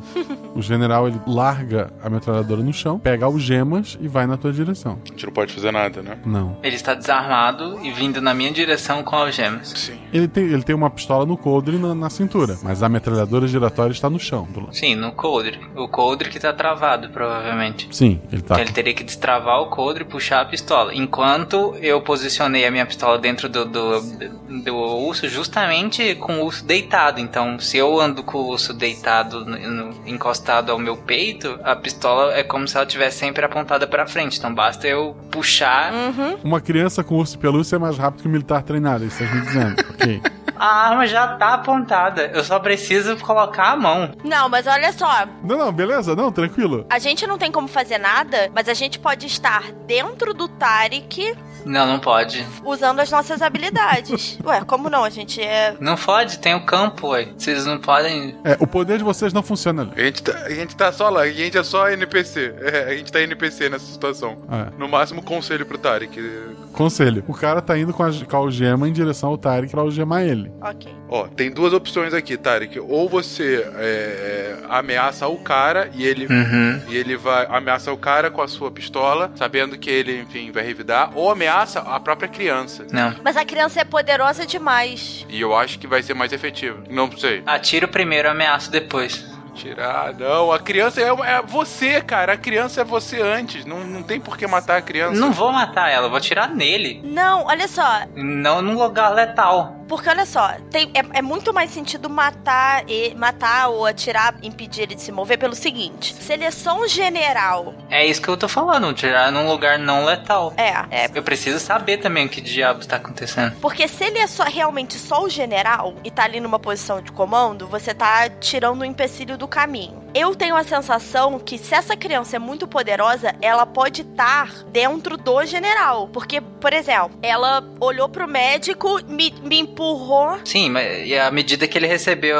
o tiro na perna, eu posso ver alguma reação dela. Sim, mas olha só, a partir do momento que ele olhou pro médico, me empurrou. Sim, verdade. Né, me tirou do corpo do médico, porque ele tem um poder que quer que seja muito mais forte que o meu. O general atirou, provavelmente é porque o general voltou a si. É uma das possibilidades uma das lógicas, né? Ele voltou a si, atirou, matou o médico, a criança voltou. Então, tirar o general primeiro, atirar, e depois conversar com a criança, tem mais chances de sucesso. Quem tá mandando ali tem muito mais chance de ser a criança do que o general. Mas o, o, o tiro, e, no sentido de mobilizar. A, a conclusão é atirar no, no, É muito melhor, porque eu posso tanto ver a reação da criança quanto eu intimido o general e ele se torna mais propenso Sim. a falar comigo e a própria. Eu já consigo ver se a criança pode dar um não controlando ele. Sim. E ver qual é o tipo de reação que acontece, até para você saber esse poder para você, de quando o corpo que você tá possuindo é ferido, né? Isso, então faz isso então. Tira. Porque isso pode ser útil pra frente. Sim. É, mas eu acho que sim, realmente, tem que atirar no. Sim. Forma não letal no general e ver qual é a consequência. Acho que é o único jeito. É, pois é. Exatamente. Eu sei. Essa pequena conferência aconteceu em milésimos de segundo, tá, Gosto? E foi decidido, eu, eu atiro. Eu tiro na altura do joelho. Ah, beleza. Sem pegar. Do general, pelo amor de Deus. Ai, meu Deus. Sim, do general. Sem pegar nenhum vaso importante. Ok, dois dados. Tens que tirar três ou menos. Eu? É. Seis. Eita. Errou. Meu Deus, o trem tá viciado no seis. Ah, meu Deus, caiu no chão. Desculpa. Pera aí. Deixa eu jogar de novo. Um. Botou a mão dentro de ursinho, puxou o gatilho. Uhum. Tu vê que ele fica assustado, né? Toma o tiro na perna e leva a mão à arma dele. Uhum. O garoto não mostrou reação nenhuma, ele continua montando o bloco. Ok. Atira de novo. O cara vai, vai sacar a arma. Atira é... na mão dele agora. Não, ah, nisso, nisso eu já tô com a arma apontada para ele, no, no, eh, na altura da cabeça. Porque eu atirei tá. no joelho. A... a... primeira, a primeira foi na perna, a segunda foi na, vai ser na cabeça, tipo assim, né? É, porque a, a, primeira foi na perna, ele cambaleia pro lado, né? E nisso ele vai com a mão na arma e eu já tô com a arma apontada para ele. E eu falo para ele: don't move. Ele, ele se intimidou. Sim. Ele, tá, ele parou com a mão no meio do caminho. Você venceu, garoto. Me deixe aqui com o guri e pode seguir. Prometo não tentar te impedir. Quem é o menino? O Adam. O menino é, é, o, é o Adam. Tá, então eu pergunto pra ele: quem é o menino? Ele se chama Adam. Quem é Adam? O, o Adam olha pra ti, Tarek, e ele fala: Oi, Elliot. Oi, Adam. Tamo no manicômio mesmo. Pergunta pra ele: tudo bem com você? Tudo. A Eva tá lá em cima. Ela tá brava. Por quê? Desligaram a TV dela. Ela fez alguma coisa errada? Só vão deixar ela voltar pra TV se ela parar você. Por quê? Eu fiz alguma coisa errada? Você tá fugindo. A gente não pode fugir. Por quê? O que tem lá fora? Lá fora tem barulho. Eu prefiro ficar aqui. A gente pode parar o barulho. É muito barulho. A gente é forte. De conversa de maluco da porra! Sai logo daí! Eu não sou forte.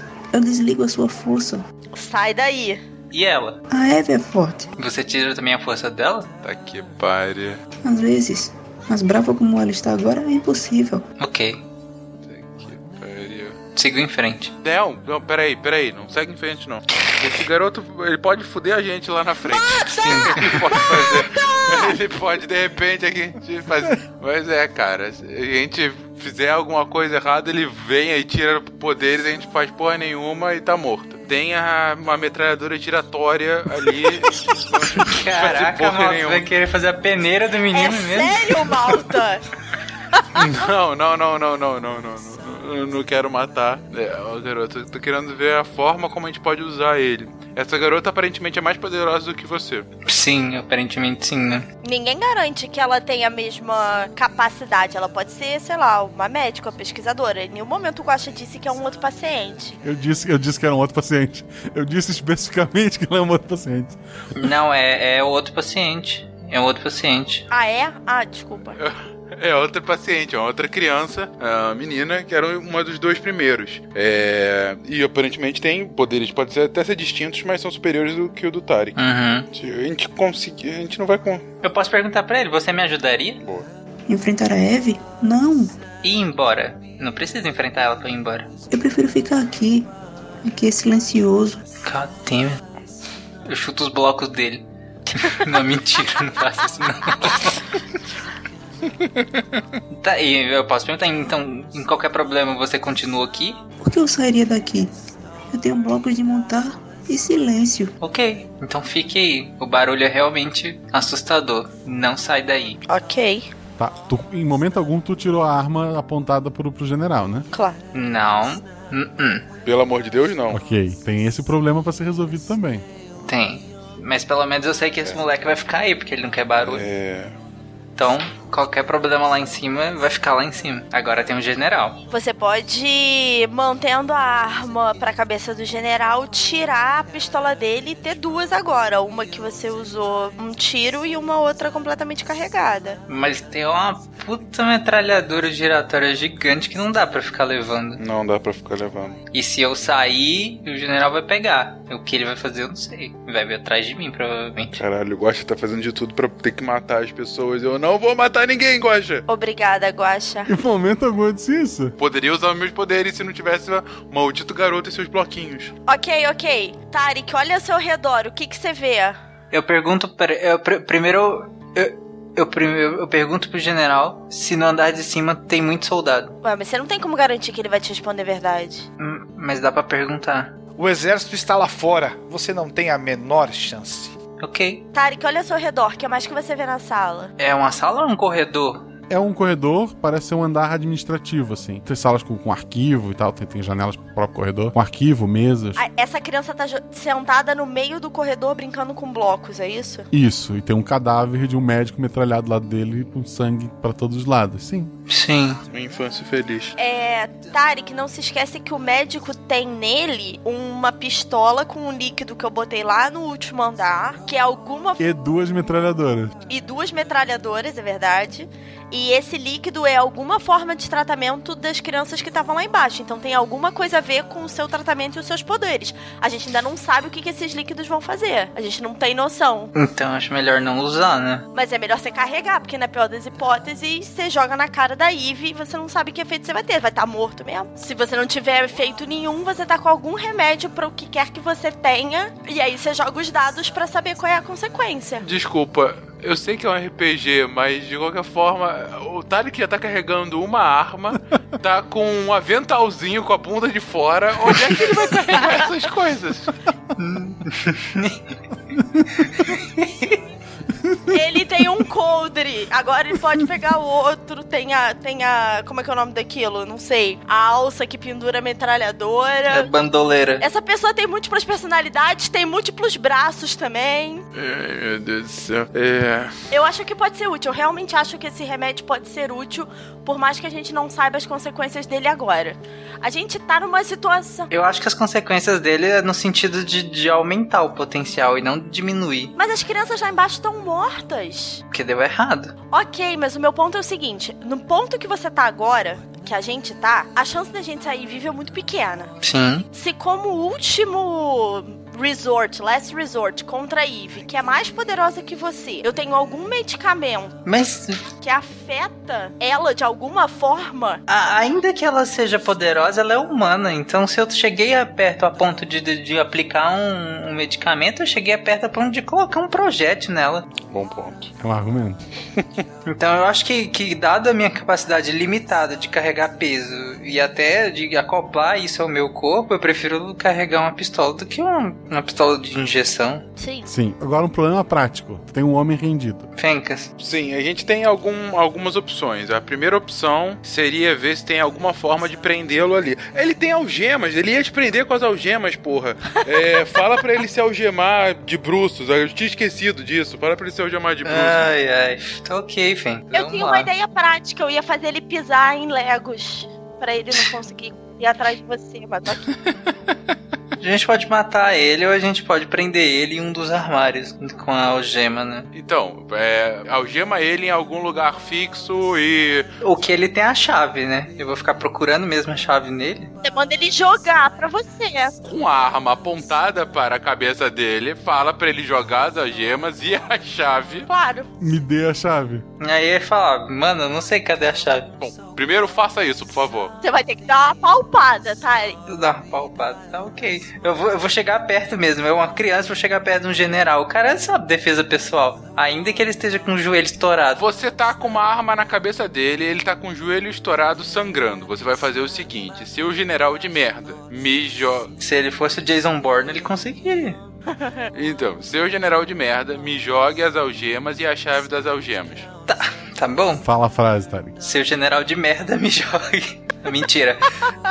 General, joga as chaves e as algemas. Agora. Ele pega as chaves, a algema, te entrega. Te entrega não. Ele obviamente tá numa distância segura para não acontecer nada. Sim, joga, né? É. Ele joga e ele diz: Eu tenho uma faca na minha bota. Você quer que eu a jogue para você também? Não, não coloca a mão perto da bota. Não. Okay. Não, não. Uma mão perto da bota e um projétil na cabeça. Exatamente. Você vai fazer o seguinte. Tudo bem. Você vai fazer o seguinte agora. Você vai jogar a algema de volta para ele, vai falar para que ele pegue com uma das mãos a algema, que ele fique de bruços uh, e se algeme uh, com as mãos para trás. Sim. Você vai estar com a arma apontada para a cabeça dele o tempo todo e você só vai tirar a arma da cabeça quando você ouvir o clique que ele tá se algemou realmente com as mãos para trás. Não vai dar para ele se algemar em algum lugar. E assim que ele algemar, eu vou lá e aperto mais. Tá. Tranquilamente, ele começa a se algemar e ele fala: Depois que a Eve lhe esmagar, ela vai me soltar e eu vou para casa com as minhas aberraçõezinhas tomar café e ler o meu jornal. Tá, se isso não acontecer, eu volto aqui. Eu não sei, você nunca mais toma café na vida. ele, ele, ele tá algemado, deitado no chão. E eu dou um chutinho no joelho dele e saio. Caraca. Que sádico. Tá.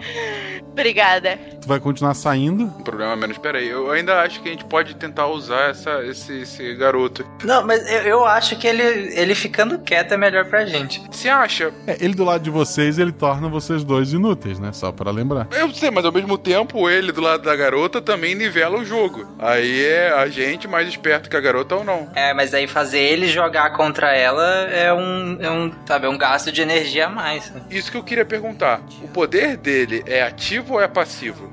Digo, é a mera presença dele ao nosso lado que faz isso ou é ele querendo anular? Eu acho que ele querendo, porque ele falou que tem hora que ele consegue, hora que ele não consegue. É verdade, bom ponto. Não, mas ele disse que ela tá muito brava. Logo no começo da conversa, ele falou: é, então, aí tá muito brava com você, e depois ele diz: Eu não consigo fazer nada contra ela quando ela tá muito brava. Sim, então é, tipo, é, é algo que eu acho que é mais ativo, sim, sei lá. Ele não vai conseguir fazer nada ele não contra vai ela. Fazer nada. Tá, nem que ele. Eu acho tá que nem que ele. Com ele. ele não vai conseguir. Ele falou: Ah, de vez em quando eu consigo mexer com ela, mas ela tá muito brava. É por isso que eu acho que esse menino ficando quieto na dele aí é melhor pra gente. Então vamos continuar. A conversa com ele foi para garantir realmente que ele fosse ficar lá. Então vamos continuar. Inclusive eu enfatizei no final da conversa que lá em cima vai estar tá barulho demais mesmo. É, beleza. Bom, não dá para você ficar carregando todas essas armas mas, de um lado pro outro, mas dá para você tirar elas desse corredor. É, leva o máximo possível até um ponto em que a gente possa novamente ter os poderes para que caso os caras possam voltar e chegar nesse corredor, eles não tenham um novo arsenal aí. Ah, Fencas, eu acho que isso não é muito problema, cara. Os caras são militares, estão armados o tempo inteiro. Uma arma a mais jogada no chão a menos faz diferença nenhuma. É. É um bom ponto, é um bom ponto, é um bom ponto. É um bom... Não, não vira de costas pro general. Você vai sair da sala de frente para ele com a arma continuamente apontada pra cabeça dele. Ok. É, em direção à escada, né? Próxima escada, no caso. Sim. Sim. Avisa quando a gente voltar a ter os poderes, Guacha.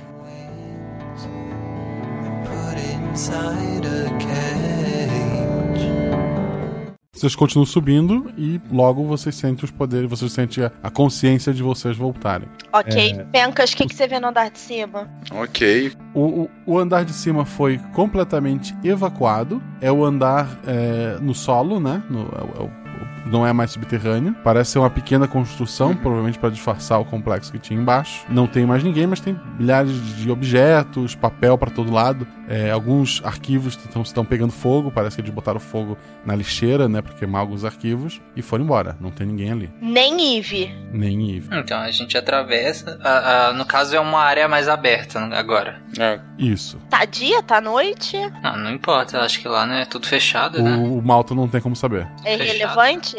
Ah, o Sol ou a Lua estão distantes demais. Não, ok, mas você disse que a gente já tá. Não, vocês vão para esse andar, para, para esse térreo? Não, a gente ainda tá no andar anterior. Sim. Sim, vamos avançando. É, é, é o jeito. A gente vai olhando e tenta ver alguns documentos também. Tá. A, a, a Isabela então tá flutuando sozinha, ok. Sim, por enquanto. Até segunda ordem. Ok. O, o andar foi, foi esvaziado. Tem uma, uma porta que dá, dá pro pátio, onde estão os carros estacionados. É uma porta dupla que tá aberta Fora isso, você tem uma outra saída lateral, mas também acaba indo pro pátio. Em volta é só um grande. É, uma área militar assim, é uma área grande que só tinha aquela casinha. Para todo lado é concreto. Chão de concreto. Puta, a gente podia ter feito um negócio. Que era? Não sei se ainda dá.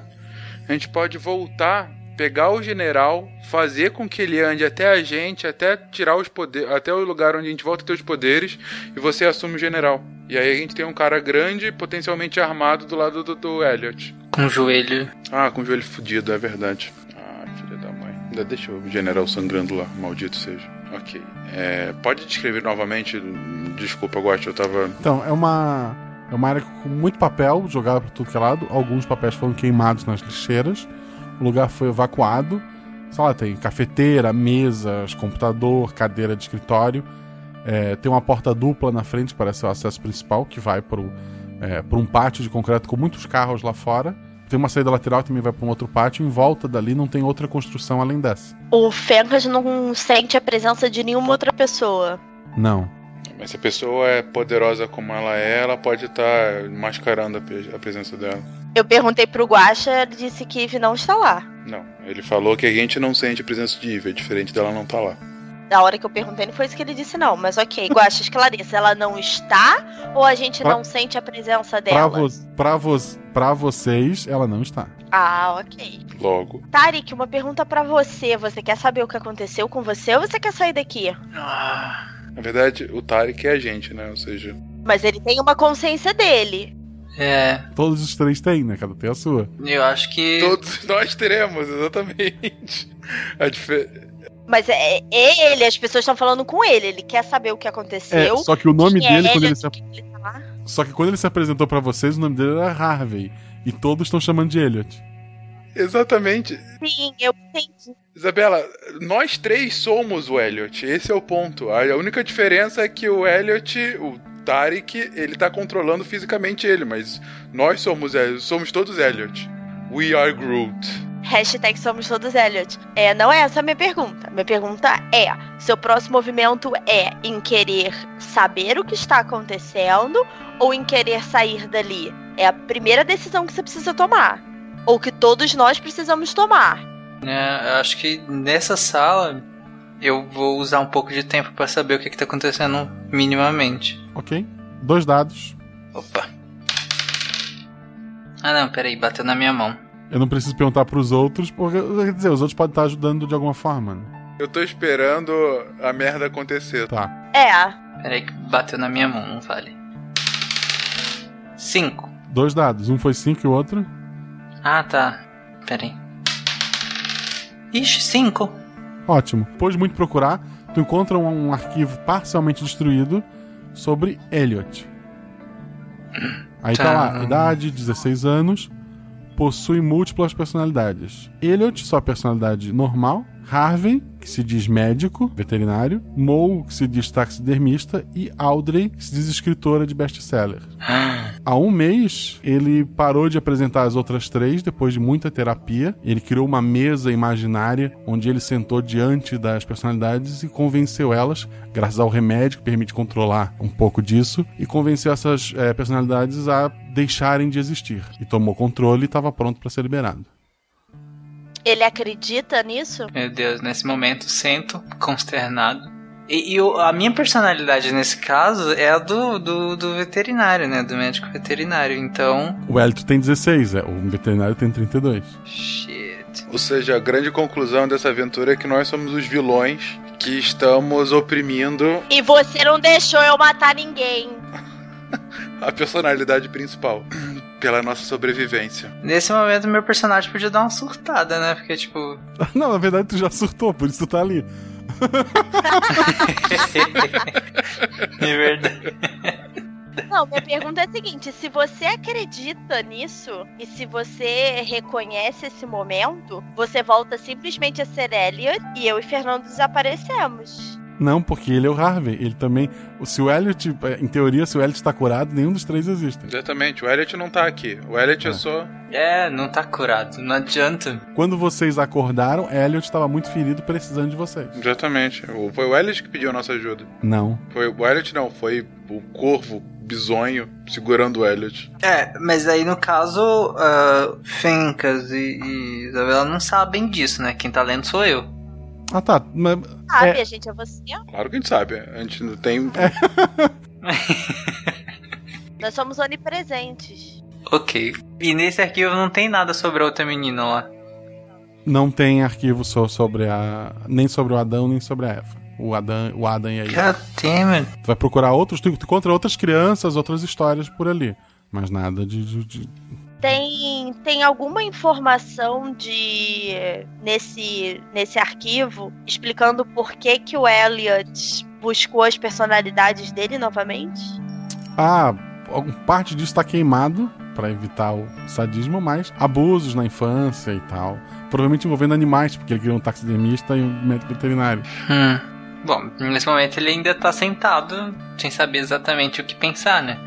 Já que ele próprio Pensando na vida. não era para estar ali. No arquivo deixa claro que o Elliot há mais de um mês ele estava considerado curado. Tu também encontra informações ali que, que era uma droga experimental que, que mexia em áreas do cérebro para combater doenças mentais e que em pessoas com problema, com pessoas normais de nada acontece, mas que esse mesmo remédio em pessoas com alguns problemas psicológicos, dizi- algumas delas desenvolveram poderes. E daí foi onde o exército en- botou dinheiro e começou a investir. Algumas pessoas se curaram, porque realmente dava este poder a elas, e outras se enlouqueceram e algumas se tornaram armas, como aquelas duas, é, o Adão e a Eva já citado. né? Eu posso pensar, não sei se vou fazer, mas posso pensar por um momento em voltar lá embaixo e me aplicar uma dose disso, já que aí tá dizendo que pode controlar. Sim.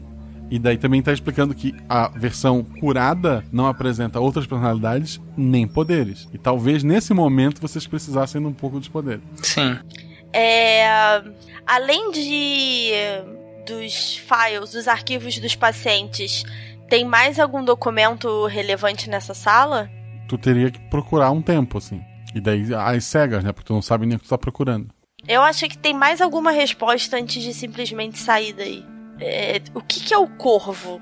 Por que, que começou com o corvo? Simplesmente porque E a gente tava sendo morto de alguma forma, que as outras crianças morreram, a gente não. é uma coisa meio Pro- Edgar Allan Poe, assim, sabe?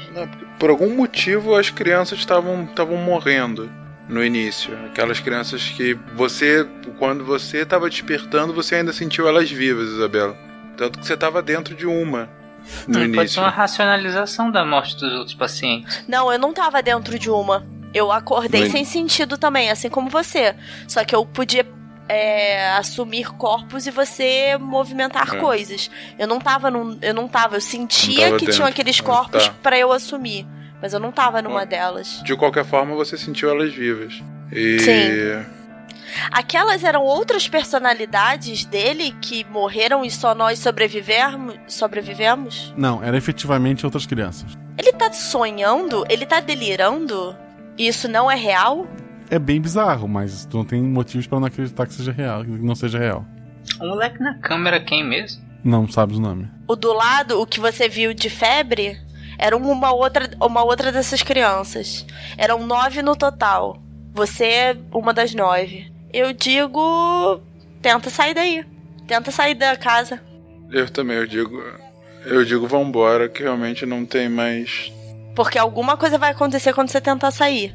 sem dúvida. Os Tenta caras sair. não conseguiram até agora arrombar a porta também, né? Eu sou muito efetivo no que eu faço.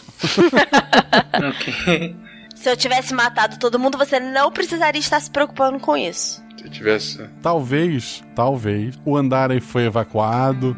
Talvez eles não precisem se preocupar em, em subir. Não, tem a garota malvada, tem a chefona do jogo. Isso tá bem claro. É, eles não precisam dela. É. Mas até onde a gente sabe, ela também é um paciente. Então Até eles. onde ela sabe, ela é mais poderosa do que a gente e ela tá puta por algum motivo. A gente tem que Uhum. tentar sair, porque se a gente tentar sair daí e for contra a vontade dela, ela vai se revelar. Sim, sim. é. A gente precisa fazer ela se revelar de alguma forma. Na verdade, ela ficou com raiva porque, segundo o menino, que porque eu queria sair, né? Sim, você fez alguma merda. Eu queria sair e isso deixou ela com raiva. Se você tentar sair daí, ela vai se revelar. Eu acho que, por Eu mim, também. tenta Acho sair. que não. Vai em direção ao pátio com os carros. É. E é, é naquelas, Guaxa, eu olhando pra todos os lados, vendo qualquer coisa de diferente, mesmo sabendo que isso Beleza. provavelmente vai ser inútil. Ok. Vocês. O Tarek vai sair então? Sim. Tá. Tarek sai e começa a andar alguns passos pelo estacionamento. Tem vários carros ali ainda, embora seja um espaço- um estacionamento muito grande, caberia muito, muito mais carro. Além dos carros, o Malta nota um ônibus. Ele tá vindo de cima pra baixo e vai cair sobre vocês. Puta que pariu, sai. é, é, eu consigo é, parar o ônibus caindo de alguma forma? Dois dados. Pariu. É. 1 um e 4. Tá.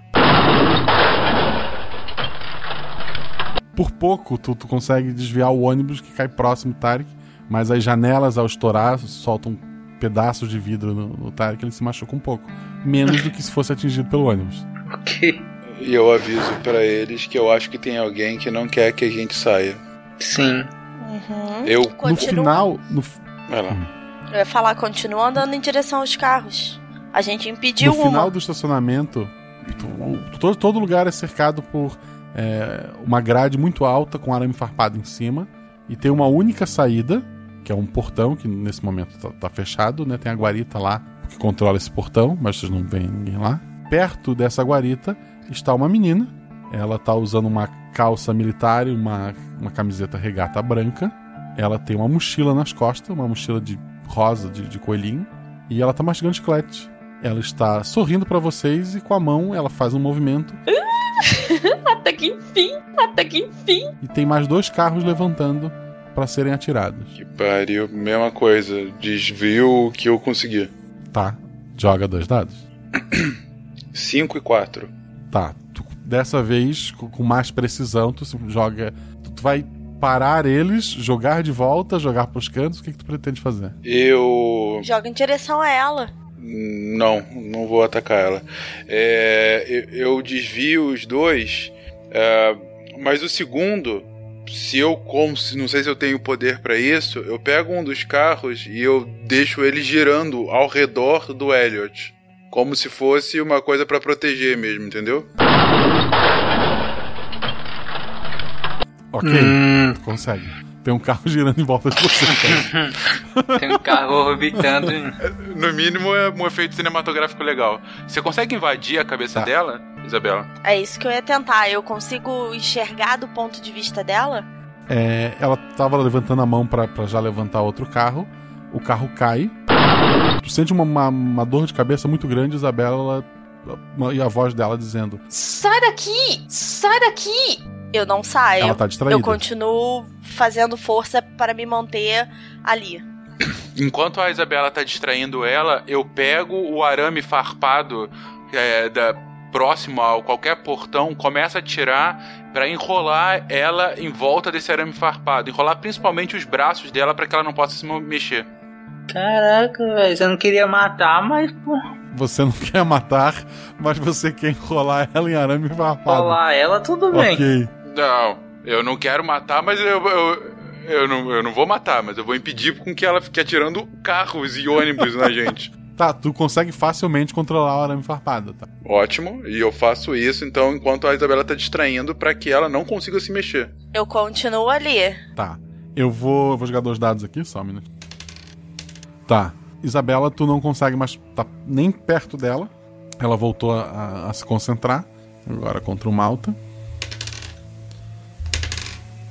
Uma das mãos dela, tu conseguiu prender a enfarpado, que tá ainda presa a outra ponta ao, ao à grade, né? Ao muro. Mas uma mão dela tá livre e ela tá puxando. Quanto mais ela puxa, mais o arame aperta. E ela tá bem, bem, bem puta. Vários carros começam a levantar. Me solta! Me solta! Se eu for pra dentro do. do corpo do. do Tarek, ele fica mais forte? Tu vai tentar dominar o Tarek. Eu sou o Tarek, Guacha. Tá. Eu só vou voltar, eu vou, eu vou, em vez de eu estar com a minha personalidade Audrey separada, eu vou voltar pra dentro do Elliot. Tá. Dentro do, do Elliot, o que seria isso? É um lugar escuro com uma mesa de madeira. Uhum. Tem os pontos cardeais, tem uma vela. Uhum. Tá todo mundo sentado ali. O, o, Mal- o Malta, né? Como é que é o Malta? Deixa eu- O Mou. Mou, de olho fechado. O Harvey de olho fechado, o Harvey na mão segura um pequeno leme de, de, de madeira. E na cadeira que seria o norte, tá o, o Elliot bem machucado, colo de um homem muito forte com cabeça de corvo. E este corvo parece estar rindo bastante. Posso tocar o terror? Faz o que tu quiser ali. Eu apago a vela. A vela não apaga. Bonito. Provavelmente quando você pegar esse leme, você vai assumir o controle do corpo do Elliot, Isabela. É. É mais fácil então você assumir. Ah, mas você não tá ciente disso. Não, não, eu posso até estar, tá, mas eu tô intrigado com esse corvo. Eu tiro da mão do Harvey e eu dou na sua mão. Você é mais poderoso. Você tá com mais poder. Porque eu tô enfraquecida depois da porrada que eu tomei dela. Eu não tenho uso nessa situação que a gente tá. O Harvey não tem uso. Você, no controle do Elliot, tem mais poder contra ela. Você tem o poder de movimentar os objetos. Mas eu imagino que eu tenho esse poder justamente porque eu não tô com leme. Mas a gente pode tentar, não sei que poderes o. O, o Harvey o tem. teria. Exatamente, vamos tentar. Pode ser. É, você prefere que eu assuma o leme Talvez é, seja assume... interessante se eu é... assumir o leme, porque a gente Isso. vai ter duas personalidades femininas. As... É... é... no sentido. Não, no sentido de. De assim. De, da presença ser feminina. Entendeu? É, interessante. E também, além disso, eu tô segurando aqui a menina pra, pra que ela não saia. Então, vamos ver o que, que. Tarek, nos surpreenda. Bombas nucleares, por favor. é. Eu. E se eu der o leme na mão do Elliot? É, eu tô com medo disso porque ele tá todo ferido. Pera, eu tô com leme, né? Exatamente. É. Mas tá de olho fechado. Ela consegue tirar o leme. Onde está o leme? Eu preciso saber disso para descrever a cena. Não, a gente tá discutindo. Ele ainda está na mão do Harvey. Na ok, minha ela vai tirar carros em vocês. Porque ela tem uma mão. Não, livre. isso tudo tá acontecendo num milésimo de segundo, Guacha. As nossas cabeças estão fazendo essa conferência okay. num milésimo de segundo nesse mundo paralelo. É um bom argumento. E, na verdade eu tô com o olho fechado, eu tô do lado de fora e vendo isso e me, prote... e, e, me preparando pra, pra, pra me proteger de carros que possam estar vindo. Ok. O meu ponto é o seguinte: se esse leme vai pra mão do Elliot, existem duas opções. Ou ele vai, a gente vai sumir, ele vai voltar ao controle e a gente vai sumir. Ou a gente vai passar a ter um poder a mais que é o do Harvey. São as duas opções que tem. Se eu assumir. Eu acho melhor primeiro que a gente vê o que, que o Harvey pode fazer, né? Então eu assumo o leme primeiro. Acho que seria okay. justo. Ok, eu tomo o leme da mão do Harvey. Tarik. Sim. É, tu já tinha visto lá fora que era noite, né? Com, com teus olhos, agora tu não consegue mais ver isso. Uhum. Mas tá bem frio lá fora. Tu uhum. sente o calor de todos os objetos, incluindo o calor da Eve. Uhum. Tá em, sei lá, 37 graus. Uhum. O que, que, tu faz? Congela ou queima essa filha da mãe antes que ela esmague a gente. E o que, que, eu consigo fazer? Você tá sentindo calor, tenta mudar o calor das coisas. Eu só, eu, só, eu só sinto o calor, eu só sinto o calor das pessoas, mas tá frio. Isso. E eu sinto o calor de objetos. Tá, não, tu sente o calor do corpo, né? Tu, tu, é como se tivesse uma visão infravermelha, tu sente o calor okay. de uma pessoa. Ok. Como é que tá o calor do nosso corpo? Tá, tá abaixo do, do que deveria ser. Tá frio e vocês estão de bunda de fada. Sim, vocês estão quase hipotérmicos. Pobre Elliot. Mas a Eve não, ela tá. Mas ele consegue controlar o calor de alguma forma, Gosta? Ele não sabe, ele tá sentindo a temperatura. Ele, ele vai tentar? Tenta fazer alguma coisa? Eu tô. A gente fez todo o poder por sei lá quanto tempo, a gente agora te liberou para ser foda, por favor. Colabore. Exatamente. Ok. Nisso, primeiro, né, eu estou de olho fechado, eu consigo sentir esse calor em volta, eu consigo distinguir esse calor é, entre Sim. os indivíduos. Sim. Eu vou tentar manipular esse calor, mas não no sentido de que eu quero aumentar ou diminuir. Eu quero fazer qualquer coisa com esse calor. Eu só quero que esse calor se movimente. Nem que para isso a pessoa tem que se movimentar. Não, tu não consegue fazer isso. Não? Não. Nem manipular esse calor de qualquer maneira, aumentar, diminuir. Isso é tu vai tentar. Antes tu vai tentar fazer isso, ela jogou um carro em vocês. Malta dois dados. Que pariu. Tarek, Maria. queima ela logo. 6 e 4. Tá, acima de 3 tá valendo. O carro veio na direção de vocês, mas tu conseguiu desviar ele e ela com uma mão só não conseguiu jogar dois carros, jogou um só. Ótimo. Tarek ação. A, a, a Aldrin tá fazendo o quê? Cucu... Eu quero saber o que, que eu tô vendo. Tá vendo um carro girando em torno de você. Aham. Uma, uma- ela não é mais adolescente, ela tá com 18. Uma mulher é, com um, braço, um dos braços preso em arame farpado. Uhum. E o outro, ela tá movendo a mão pra tentar jogar carros em vocês. Eu tô enfraquecida de alguma forma depois que ela me colocou pra fora? Antes tu era tipo, sei lá, quase um deus com, onisciente. Agora tu é uma pessoa de bunda de fora. ah, sim, eu não tenho poder nenhum, não é isso? Isso. É, tu não sente, tu não consegue expandir. Tu tem uma noção que existe uma pessoa ali, que é a própria Eve, como o Tarek sentiu a temperatura lá embaixo no corpo, mas tu não consegue alterar ou mexer mais do que isso. Ahn. Tarek, é ação. Hum, a- a- a- na rodada na anterior eu tentei manipular, mexer esse calor. Agora eu tô tentando aumentar esse calor. Quantos graus? Do... Não, quantos? Tu sabe exatamente a temperatura dela. Instantaneamente. Pelo menos até uns 42. É- Ela tá suando muito e joga outro carro, malta. Porra! Meu Deus do céu, queima ela, Tarek, você. Quê? Porra! Tarek, eu vou. Eu, eu vou. Eu vou. Porra, 42? Não, pera. Temperatura corporal de 42 ou temperatura. Não, não, não. Eu vou me livrar desse carro, vou entrar dentro do Tarek, dar dois tapas nele e falar: usa direito a porra do seu poder. Mas é, por- é, gente, mas se eu elevo, sei lá.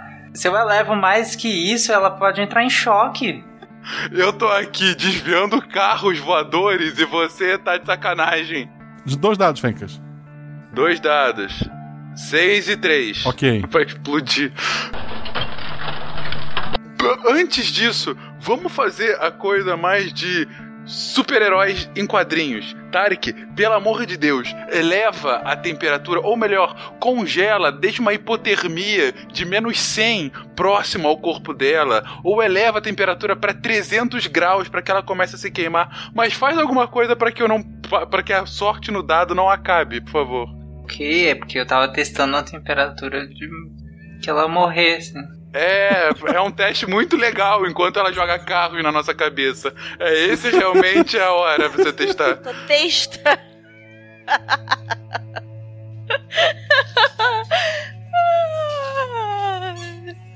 Mas é, é- eu consigo baixar também essa temperatura, né, Guache? Tu a consegue baixar. Ah, ok. É que eu não queria matar ela, eu não queria chegar num choque. Agora você não quer matar ela? Jura? Não, agora? porque ela é interessante. É agora! Ah, Mas eu também não quero, eu só quero queimar a temperatura, uma queimadura de terceiro grau, não é matar. Que, tá, então, mas 40 e poucos graus, tá, ela entraria em choque em breve, mas. Faz alguma coisa. Tá, eu baixo a temperatura no nível em que ela é, baixa o nível de consciência. E aí co- começa a ter confusão mental e ela não consegue articular mais as ações dela. Ok, tu consegue. Mas ela não morreu. Sim. Mas ela, ela vai desmaiar? Não, que temperatura é essa? Não, ela não chegou a desmaiar. Ela só não consegue articular as ações né, dela. Ela tá letárgica, hipotérmica, confusão mental. Ela cai? Sim. Tá. Ó, Malta, quando ela cai, a mão dela fica pendurada pelo arame farpado. Tu vai soltar o arame farpado ou vai deixar ela pendurada por um braço? Ah, eu não confio no Tarek, eu vou deixar ela pendurada com o arame farpado. Ok. Ok? é, o Leme agora tá na mão do Elliot e eu tento invadir a cabeça dela com ela enfraquecida. Do, não, do Elliot não, pelo amor de Deus. Me dá isso aqui. Eu não sei o que vai acontecer com o Elliot. A gente pode morrer. Dá no Tarek, sei lá, dá. Mas ela pode jogar. Dar no Tarek, que é um inútil e não sabe usar os poderes dele, é isso? Pô, ou, me- ou me dá aqui, mas enfim, não dá no Elliot, não, sei lá. Eu queria, olha só, a verdade mesmo que passou pela minha cabeça enquanto vocês jogavam, eu queria dar o leme na mão do corvo e ver o que, que ia acontecer. Sei lá, ah, ele parece algum tipo de sádico que tá rindo da gente ali. Eu ia Pode ser achar que ele- divertidíssimo depois de duas horas e meia de gravação. Pois é, mas eh, dado que Eu- eu, eu só estou quero com saber o que certo vai acontecer. apego a esse corpo, eu só queria que a gente sobrevivesse. Jura, Malta? Eu tô doida pra saber o que vai acontecer. É, Então, Discorda. Vocês estão no meio do estacionamento discutindo, né? É, Sabe que o exatamente. quê? Mas é milésimo de segundo, sempre, Guaxa. Sim, sempre merece um Nossa. segundo. Ah, ok. É, Guaxa, mesmo se a gente não tomasse decisão, depois você me conta o que vai acontecer se eu tivesse dado o leme na mão do corvo. Eu fiquei muito curiosa e o Malta não vai me deixar. Não pode contar, é tipo o truco. Tipo, seu sem graça. Ó, Pra quem que você quer? Você quer assumir esse leme? Eu acho que não é uma boa ideia. Ela Tá, ataca. essa discussão tá sendo no pátio ou, ou- ou em volta da mesa? Não, É, tá empático. sendo- Se for em volta da mesa, ele tá. Ele desmaia, porque não vai ter nenhuma força mantendo ele em pé. Isso é empático. Uhum. A gente não pode estar ciente. em- Não, a gente pode estar ciente em volta da mesa. E aí a gente vai Não, estar eu- reconhecendo. Olha só, se a gente tá ciente em volta da mesa, a gente reconhece que nós temos múltiplas personalidades. Acaba o jogo. Mas a gente já reconheceu isso há algum tempo, não? É, eu, eu já reconheci que eu tenho. Não, a gente sabe que nós temos poderes, a gente não tá se reconhecendo como pessoas diferentes.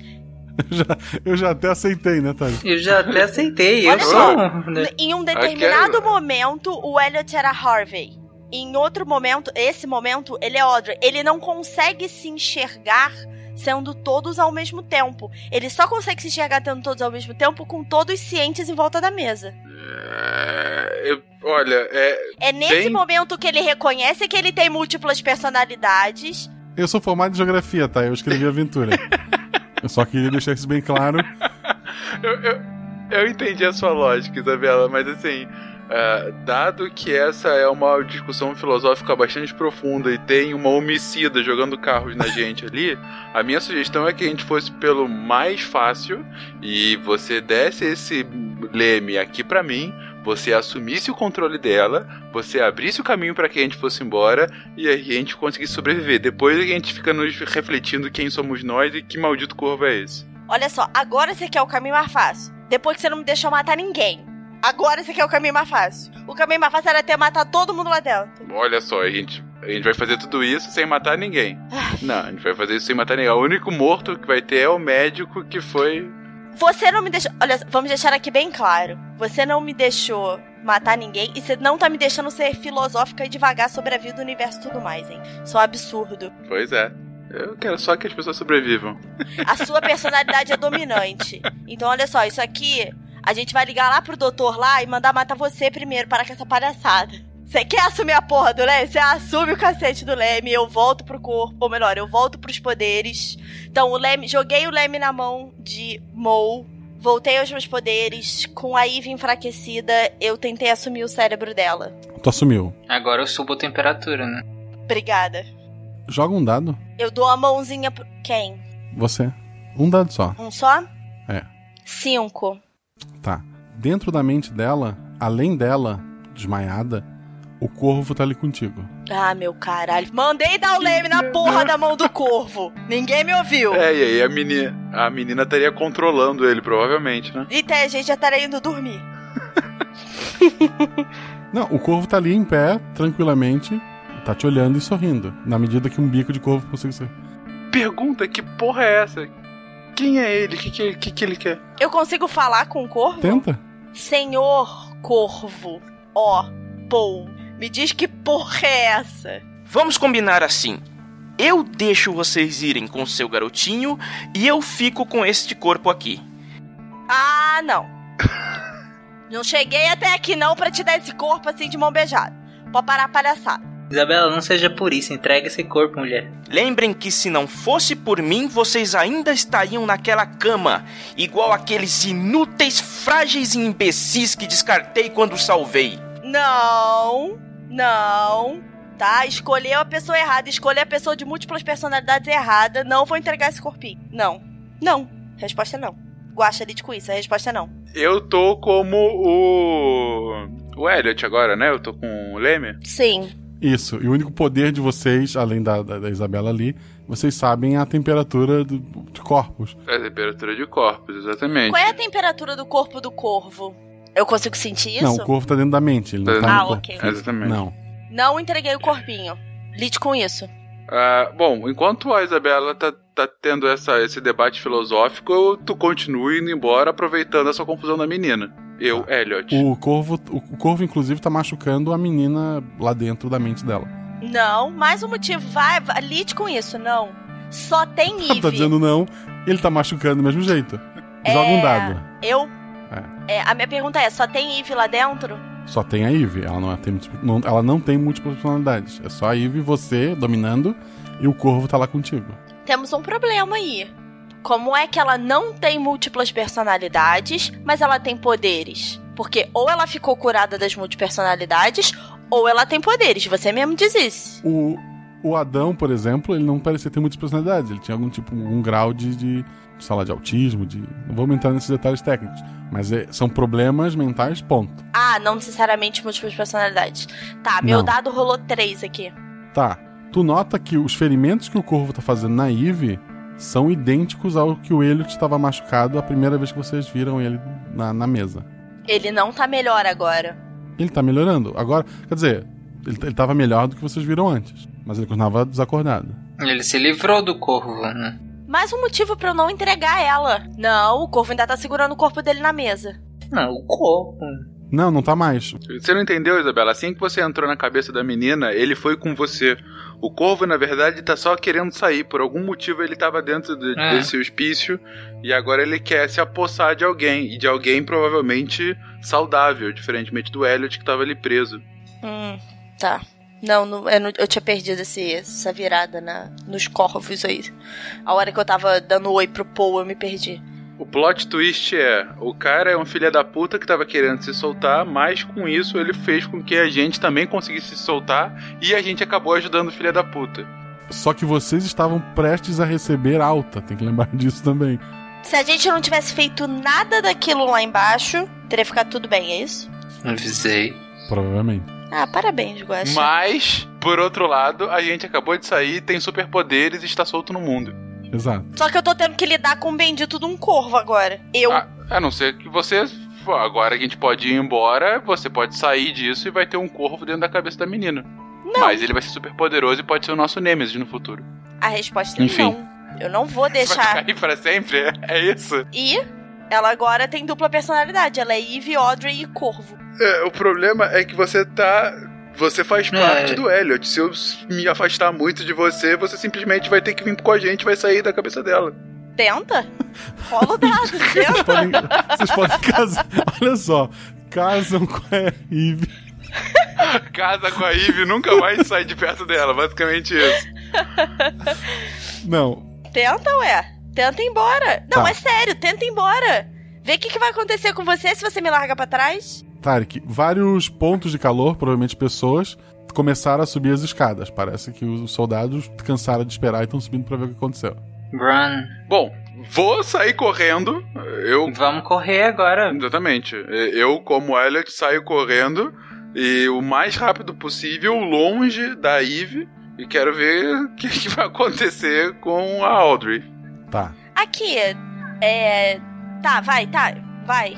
Vê o que, que vai acontecer comigo. Corvo então para, fala pra ti. Fiquem tranquilos, a Eve nunca mais vai acordar. Eu vou cuidar dela e depois vou voltar e cuidar de todos que nos viram. Eu pintarei as paredes desse complexo de vermelho e ninguém vai saber que você existe, pois com esse corpo poderoso eu vou cumprir minha parte. E vão embora de uma vez, antes que eu mude de ideia. Mata a Eve. Mata a Eve e vê o que, que vai acontecer com o corvo. E comigo, o que quer que seja. Mata ela. Voltem. Ele falou isso pra. Ai, caralho, peraí, para, para, exatamente, caralho. Guaxa, eu te odeio, a gente vai ter que matar a porra da menina, beleza, vamos lá, vamos voltar. Vamos voltar? Mata ela. É, mas é isso. Dá um tiro. O Elliot tem uma. uma... Um Harvey, né? Não, o Elliot tem, tá, tá com duas pistolas. O Elliot tem, porque tá, na, tá no corpo dele, né? É, Que agora tá sob controle do né? exatamente. Fenris. Mata ela. Mata ela e vê o que, que vai acontecer com o corvo e comigo. Cara, e- e- É, eu tô com qual mesmo? Eu tô no mesmo corpo. Não, você tá com poder. Você tá flutuando. Quem tá controlando é o Fencas. Só que tu tá livre. Quem tá controlando é o Fencas. Você tá livre, você- exatamente, você é o fantasminha do meu lado, que nem a gente era de você antes. Uhum. Eu tô dentro dela, o Fencas tá controlando o corpo. Isso. Ah, então eu, eu, eu tô livre. Alright. Fazer o seguinte então, a Tarek, abaixa a temperatura dela como você fez da última vez, pra que assim que a Isabela sair, não dê algum piripaque nela. Isabela, você vai ter que sair, porque se eu matar ela contigo dentro, a gente não sabe o que pode acontecer com a gente. Ah, ok. Então, assim que o Tarek abaixar, você sai, volta pro corpo e quando o Tarek me dizer sim, vai ser um tiro na nuca da, da Eve. Por que na nuca? Porque é cinematográfico assim. Na testa? Apesar de que, olha só, é. Divagando aqui um momento, se você me matar comigo dentro dela, ele tem uma personalidade a menos para lidar depois. É, ou a gente pode estar tá matando uma personalidade nossa, porque você não é personalidade, você não se apossou dela para sempre, você tá momentaneamente. Você não virou uma personalidade dela. Não, não para mim não faz sentido isso. Sim, mas eu tô eh, você vai matar essa personalidade, entendeu? Ele vai ter que lidar com uma personalidade a menos. Na verdade, ele só vai sobrar duas depois. Ele vai deixar de me ter como personalidade. Você tá querendo ser suicida mesmo? No sentido que, olha só, se ele tava tão próximo da cura. Mas o que é cura aqui? A gente são. A gente tá aqui como três personalidades, personalidades poderosas que pode ter uma vida maravilhosa em conjunto com o Elliot. Enfim, eu acho que a gente pode sobreviver bem aqui, todos felizes, sem um corvo que parece ser algum tipo de demônio que fez com que a gente saísse. Ah, se quiserem se matar, eu tô dentro. Bom, se vocês quiserem morrer, beleza. Eu gosto muito de poder controlar coisas. Não, eu entendi o seu raciocínio de que todos juntos com o Elliot, talvez o Elliot no comando do Leme, né? E a gente como poder, né? Vamos dizer assim. Uhum. Seria uma vida maravilhosa. Só que ele ia continuar tendo que ser tratado para múltiplas personalidades. É. Não sei como é que vai ser o futuro. Ele estava curado antes do corvo. Se a gente se mata, ele volta para onde ele estava antes e livre e sem corvo. Mas ele estava sendo curado porque ele quis ou porque ele foi obrigado? É isso que ele quer mesmo? A gente não sabe. A gente não sabe de nada do futuro porque a gente mal, aparentemente mal conhece o Elliot. Eu voto para que a gente dê uma chance para essa vida grupal de quatro personalidades que podem conquistar o mundo se quiserem. Ai, ok. Ok, se der errado, se o rolar de dados der errado, a gente se mata. Deal? Fechado? A gente tenta o movimento de sair todo mundo lindo e, e, maravilhoso. Pode ser. Se der errado, a gente se mata e acaba essa brincadeira. Então, primeiro, Tarek tem que diminuir a temperatura. Eu saio, você atira. Vamos lá. Então, Guacha, a, a descrição é essa. Ok. Diminuiu a temperatura. Sim. Desma tá desmaiando. Eu baixo tá. a temperatura okay. até o nível de baixa atividade. Eu volto a ser ciente em volta da mesa. Tá, tu tá na mesa. Eu tô na mesa. Ok, o corvo não tá ali. Tá, tá o Elliot sentado na cadeira, com a cabeça na, na mesa, assim, como se estivesse dormindo sobre a mesa. Ótimo. Mas o corvo não tá ali. Nós quatro, ou seja, o corvo com certeza tá dentro dela, e é nessa hora que a gente grita: Por Elliot! E atira. Desculpa aí. A...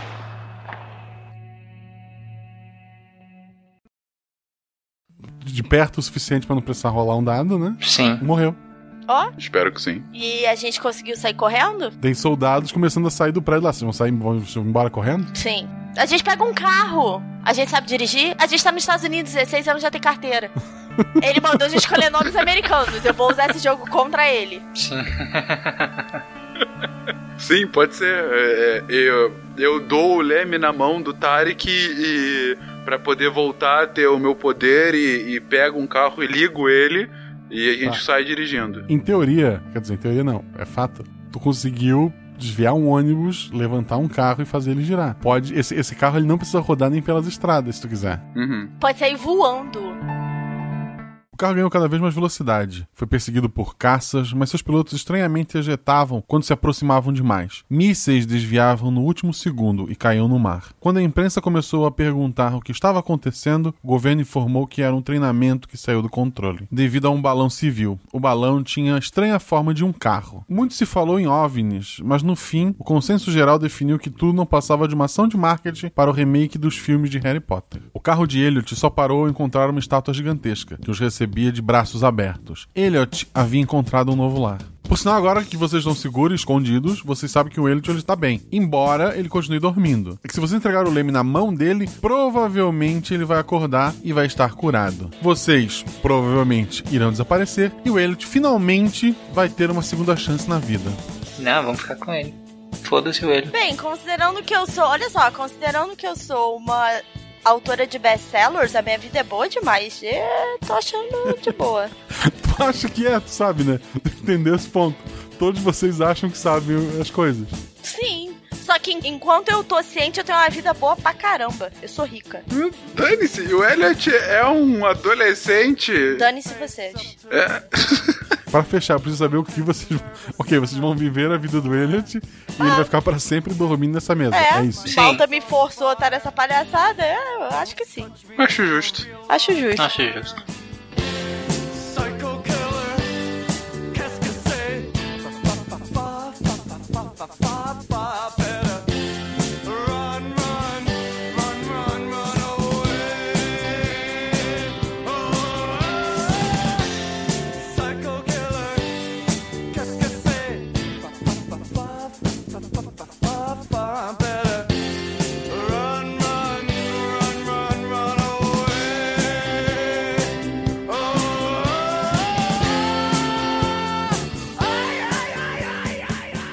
O Escudo Mestre é a sua sessão de recados e comentários sobre a aventura. Primeiramente, agradecer muito a recepção do primeiro episódio. Superou todas as minhas expectativas em downloads, em feedback, em comentários. Vocês são maravilhosos. Muito obrigado mesmo. Eu gravei o Escudo Mestre do episódio passado de uma vez só e acabei esquecendo algumas coisas e queria corrigi-las aqui. A primeira delas é a que eu esqueci de citar e agradecer que a voz na abertura que fala RPG, Realidades Paralelas do Guaxinim, é da nossa querida Dani, a Ruiva, nossa historiadora lá do SciCast. Muito obrigado, Dani. E quem faz a vinheta maravilhosa aqui do Escudo do Mestre, para quem não notou, é minha filha Malu.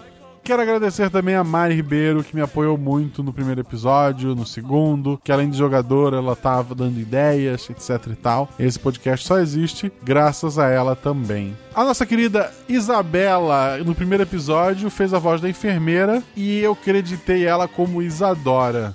Gostaria de corrigir isso agora. E foi o que eu falei para ela, ela não pode ficar brava comigo, porque quando o episódio saiu, a gente já tinha gravado o episódio 2, então pelo menos eu chamei ela para gravar o segundo, né? Acho que é legal. De qualquer coisa, desculpa Isabela, não Isadora.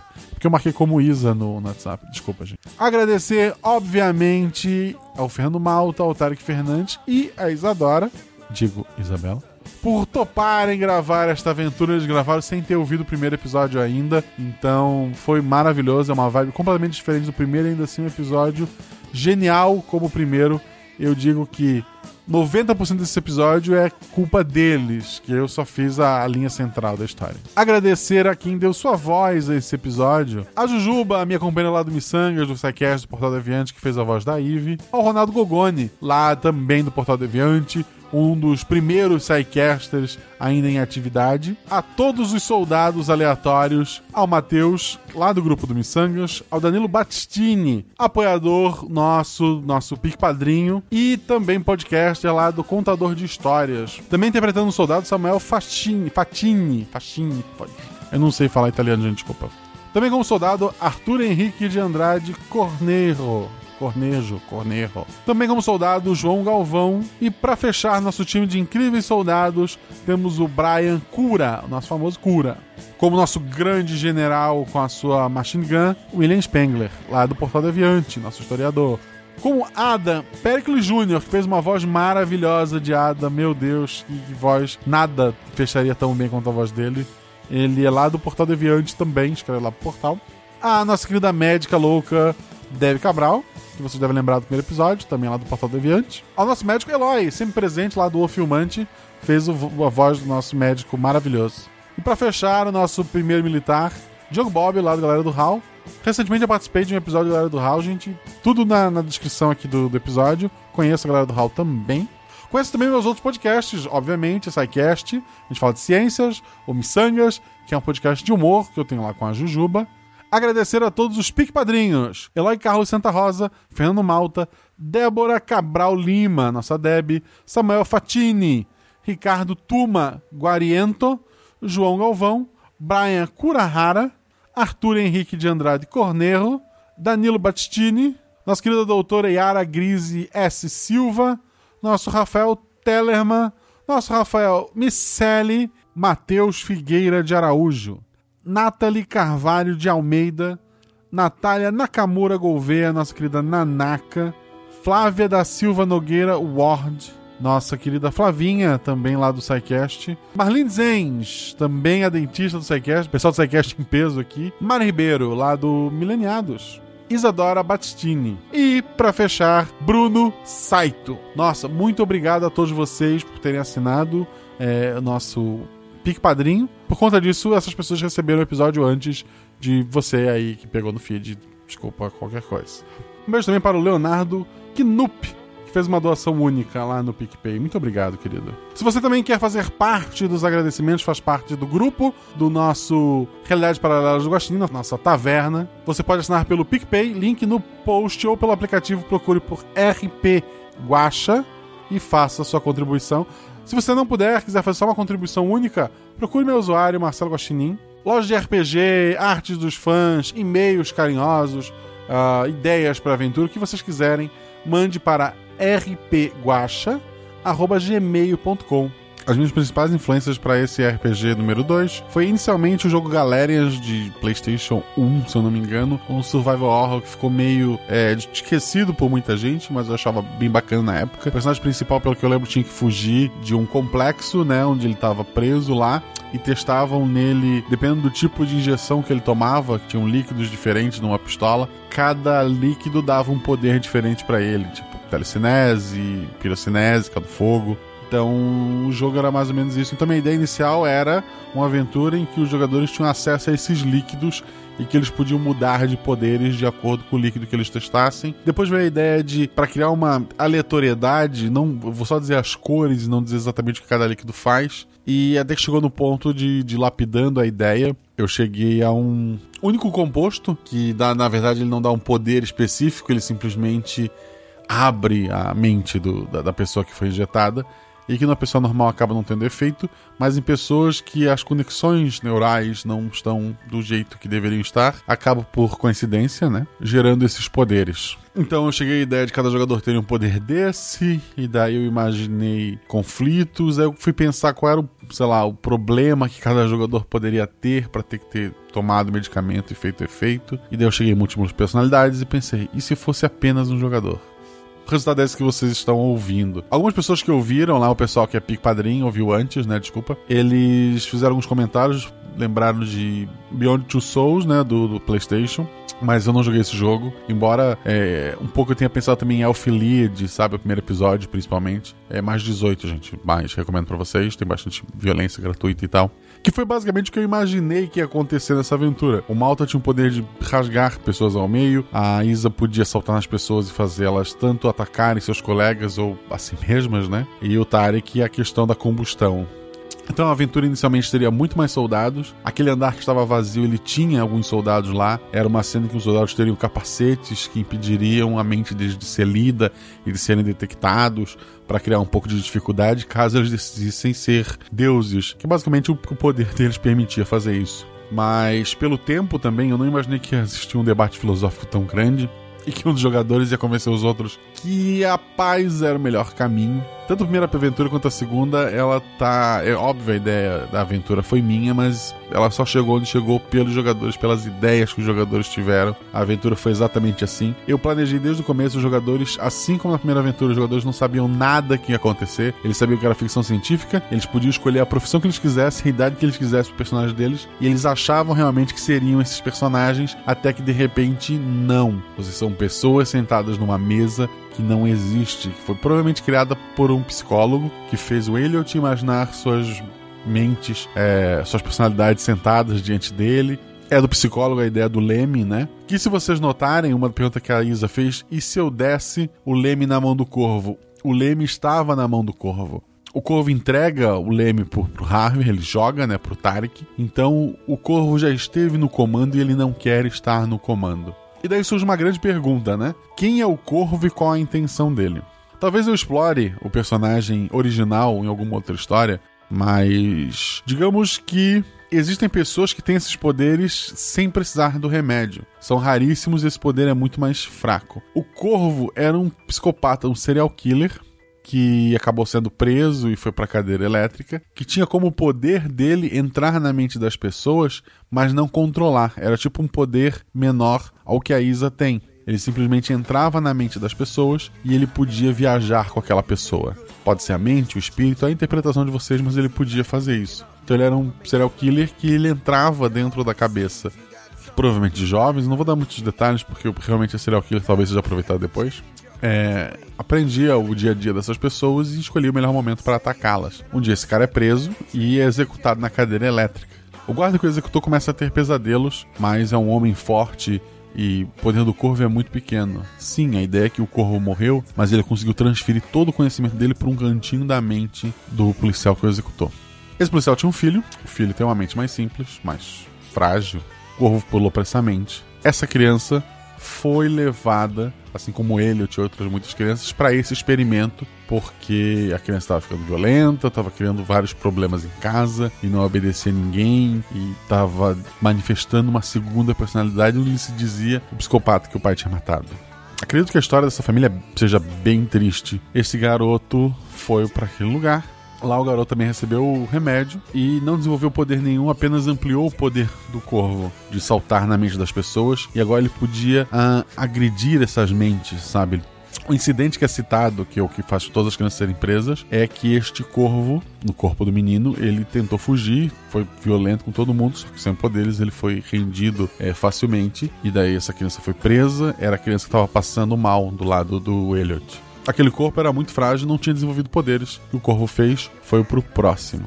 O Elliot estava dopado, foi fácil para ele derrotar o Elliot, só que ele precisava que o corpo acordasse novamente. Ele então salta para médica, estava extremamente fragilizada e está tá fazendo experimentos com, com, as crianças. E na mente dela, ele convence ela, ele planta uma ideia de que se ela injetar um líquido amarelo, elas vão acordar e ficar bem. Esse líquido amarelo é aquele mesmo que a Isa andou pelo, pelos corredores com ele por um tempo. O que ele faz é a dose do remédio. Os poderes que estavam adormecidos no Elliot, porque ele estava curado, né? Voltaram a agir e as outras personalidades acordaram.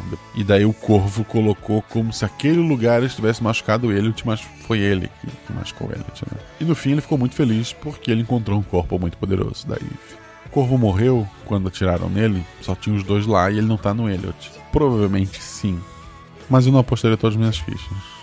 Se o Elliot tivesse tomado uma superdosagem, ou seja, mais uma vez a dose daquele líquido amarelo, ele ficaria ainda mais poderoso, mas ficaria incontrolável. Falhas resultariam em danos ao próprio Elliot. Se aquilo fosse aplicado a um dos oponentes, putz, imagina uma Eve ainda mais enlouquecida. Se alguém tiver mais alguma dúvida, deixe nos comentários. Eu prometo tentar responder assim que der. Eu penso em um dia fazer uma continuação dessa aventura, embora ela vá contra aquilo que eu planejei. É, até agora, todas as aventuras que eu mestrei, incluindo a terceira, que é a próxima, dá aquela vontade de putz. E agora, o que vai acontecer com eles? É, talvez a gente descubra o que aconteceu com ele agora solto, né? Talvez o exército vá atrás dele. Talvez o corvo ainda esteja por aí. Não sei, realmente não sei. Mas a gente poderia fazer uma continuação. Outra ideia que eu tive era tipo, sabe aquele episódio do Pato Donald que ele tem um diabinho e um anjinho no ombro e cada um diz uma coisa e o Pato Donald tem que decidir o que fazer? Tarek com uma pessoa e Isa e Fencas. Vocês sabem o que é cada um, né? Por sinal, episódio 1 tinha 4 jogadores, episódio 2, 3.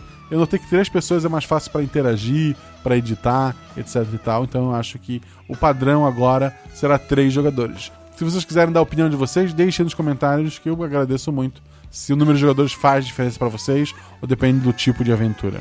Se Realidades Paralelas do Guaxinim você não está achando seu agregador, procure por RP Guacha. Ou simplesmente vá no post e clique no link do feed, gente. Muito obrigado a todos vocês que seguiram o arroba RP Guacha, a todos vocês que divulgaram esse podcast, que fez a gente crescer muito, sabe, superar minhas expectativas. Foram mais de 8 mil downloads em uma semana e um podcast que começou agora, por mais que tenha o apoio é, do Deviante e dos meus projetos anteriores. Eu só tenho a agradecer a todos vocês. Muito obrigado de coração mesmo. Se esse é o primeiro episódio, a gente só vai crescer e eu prometo histórias cada vez melhores. Me sigam também nas redes sociais, arroba Marcelo Gostinho, tanto no Twitter quanto no Instagram.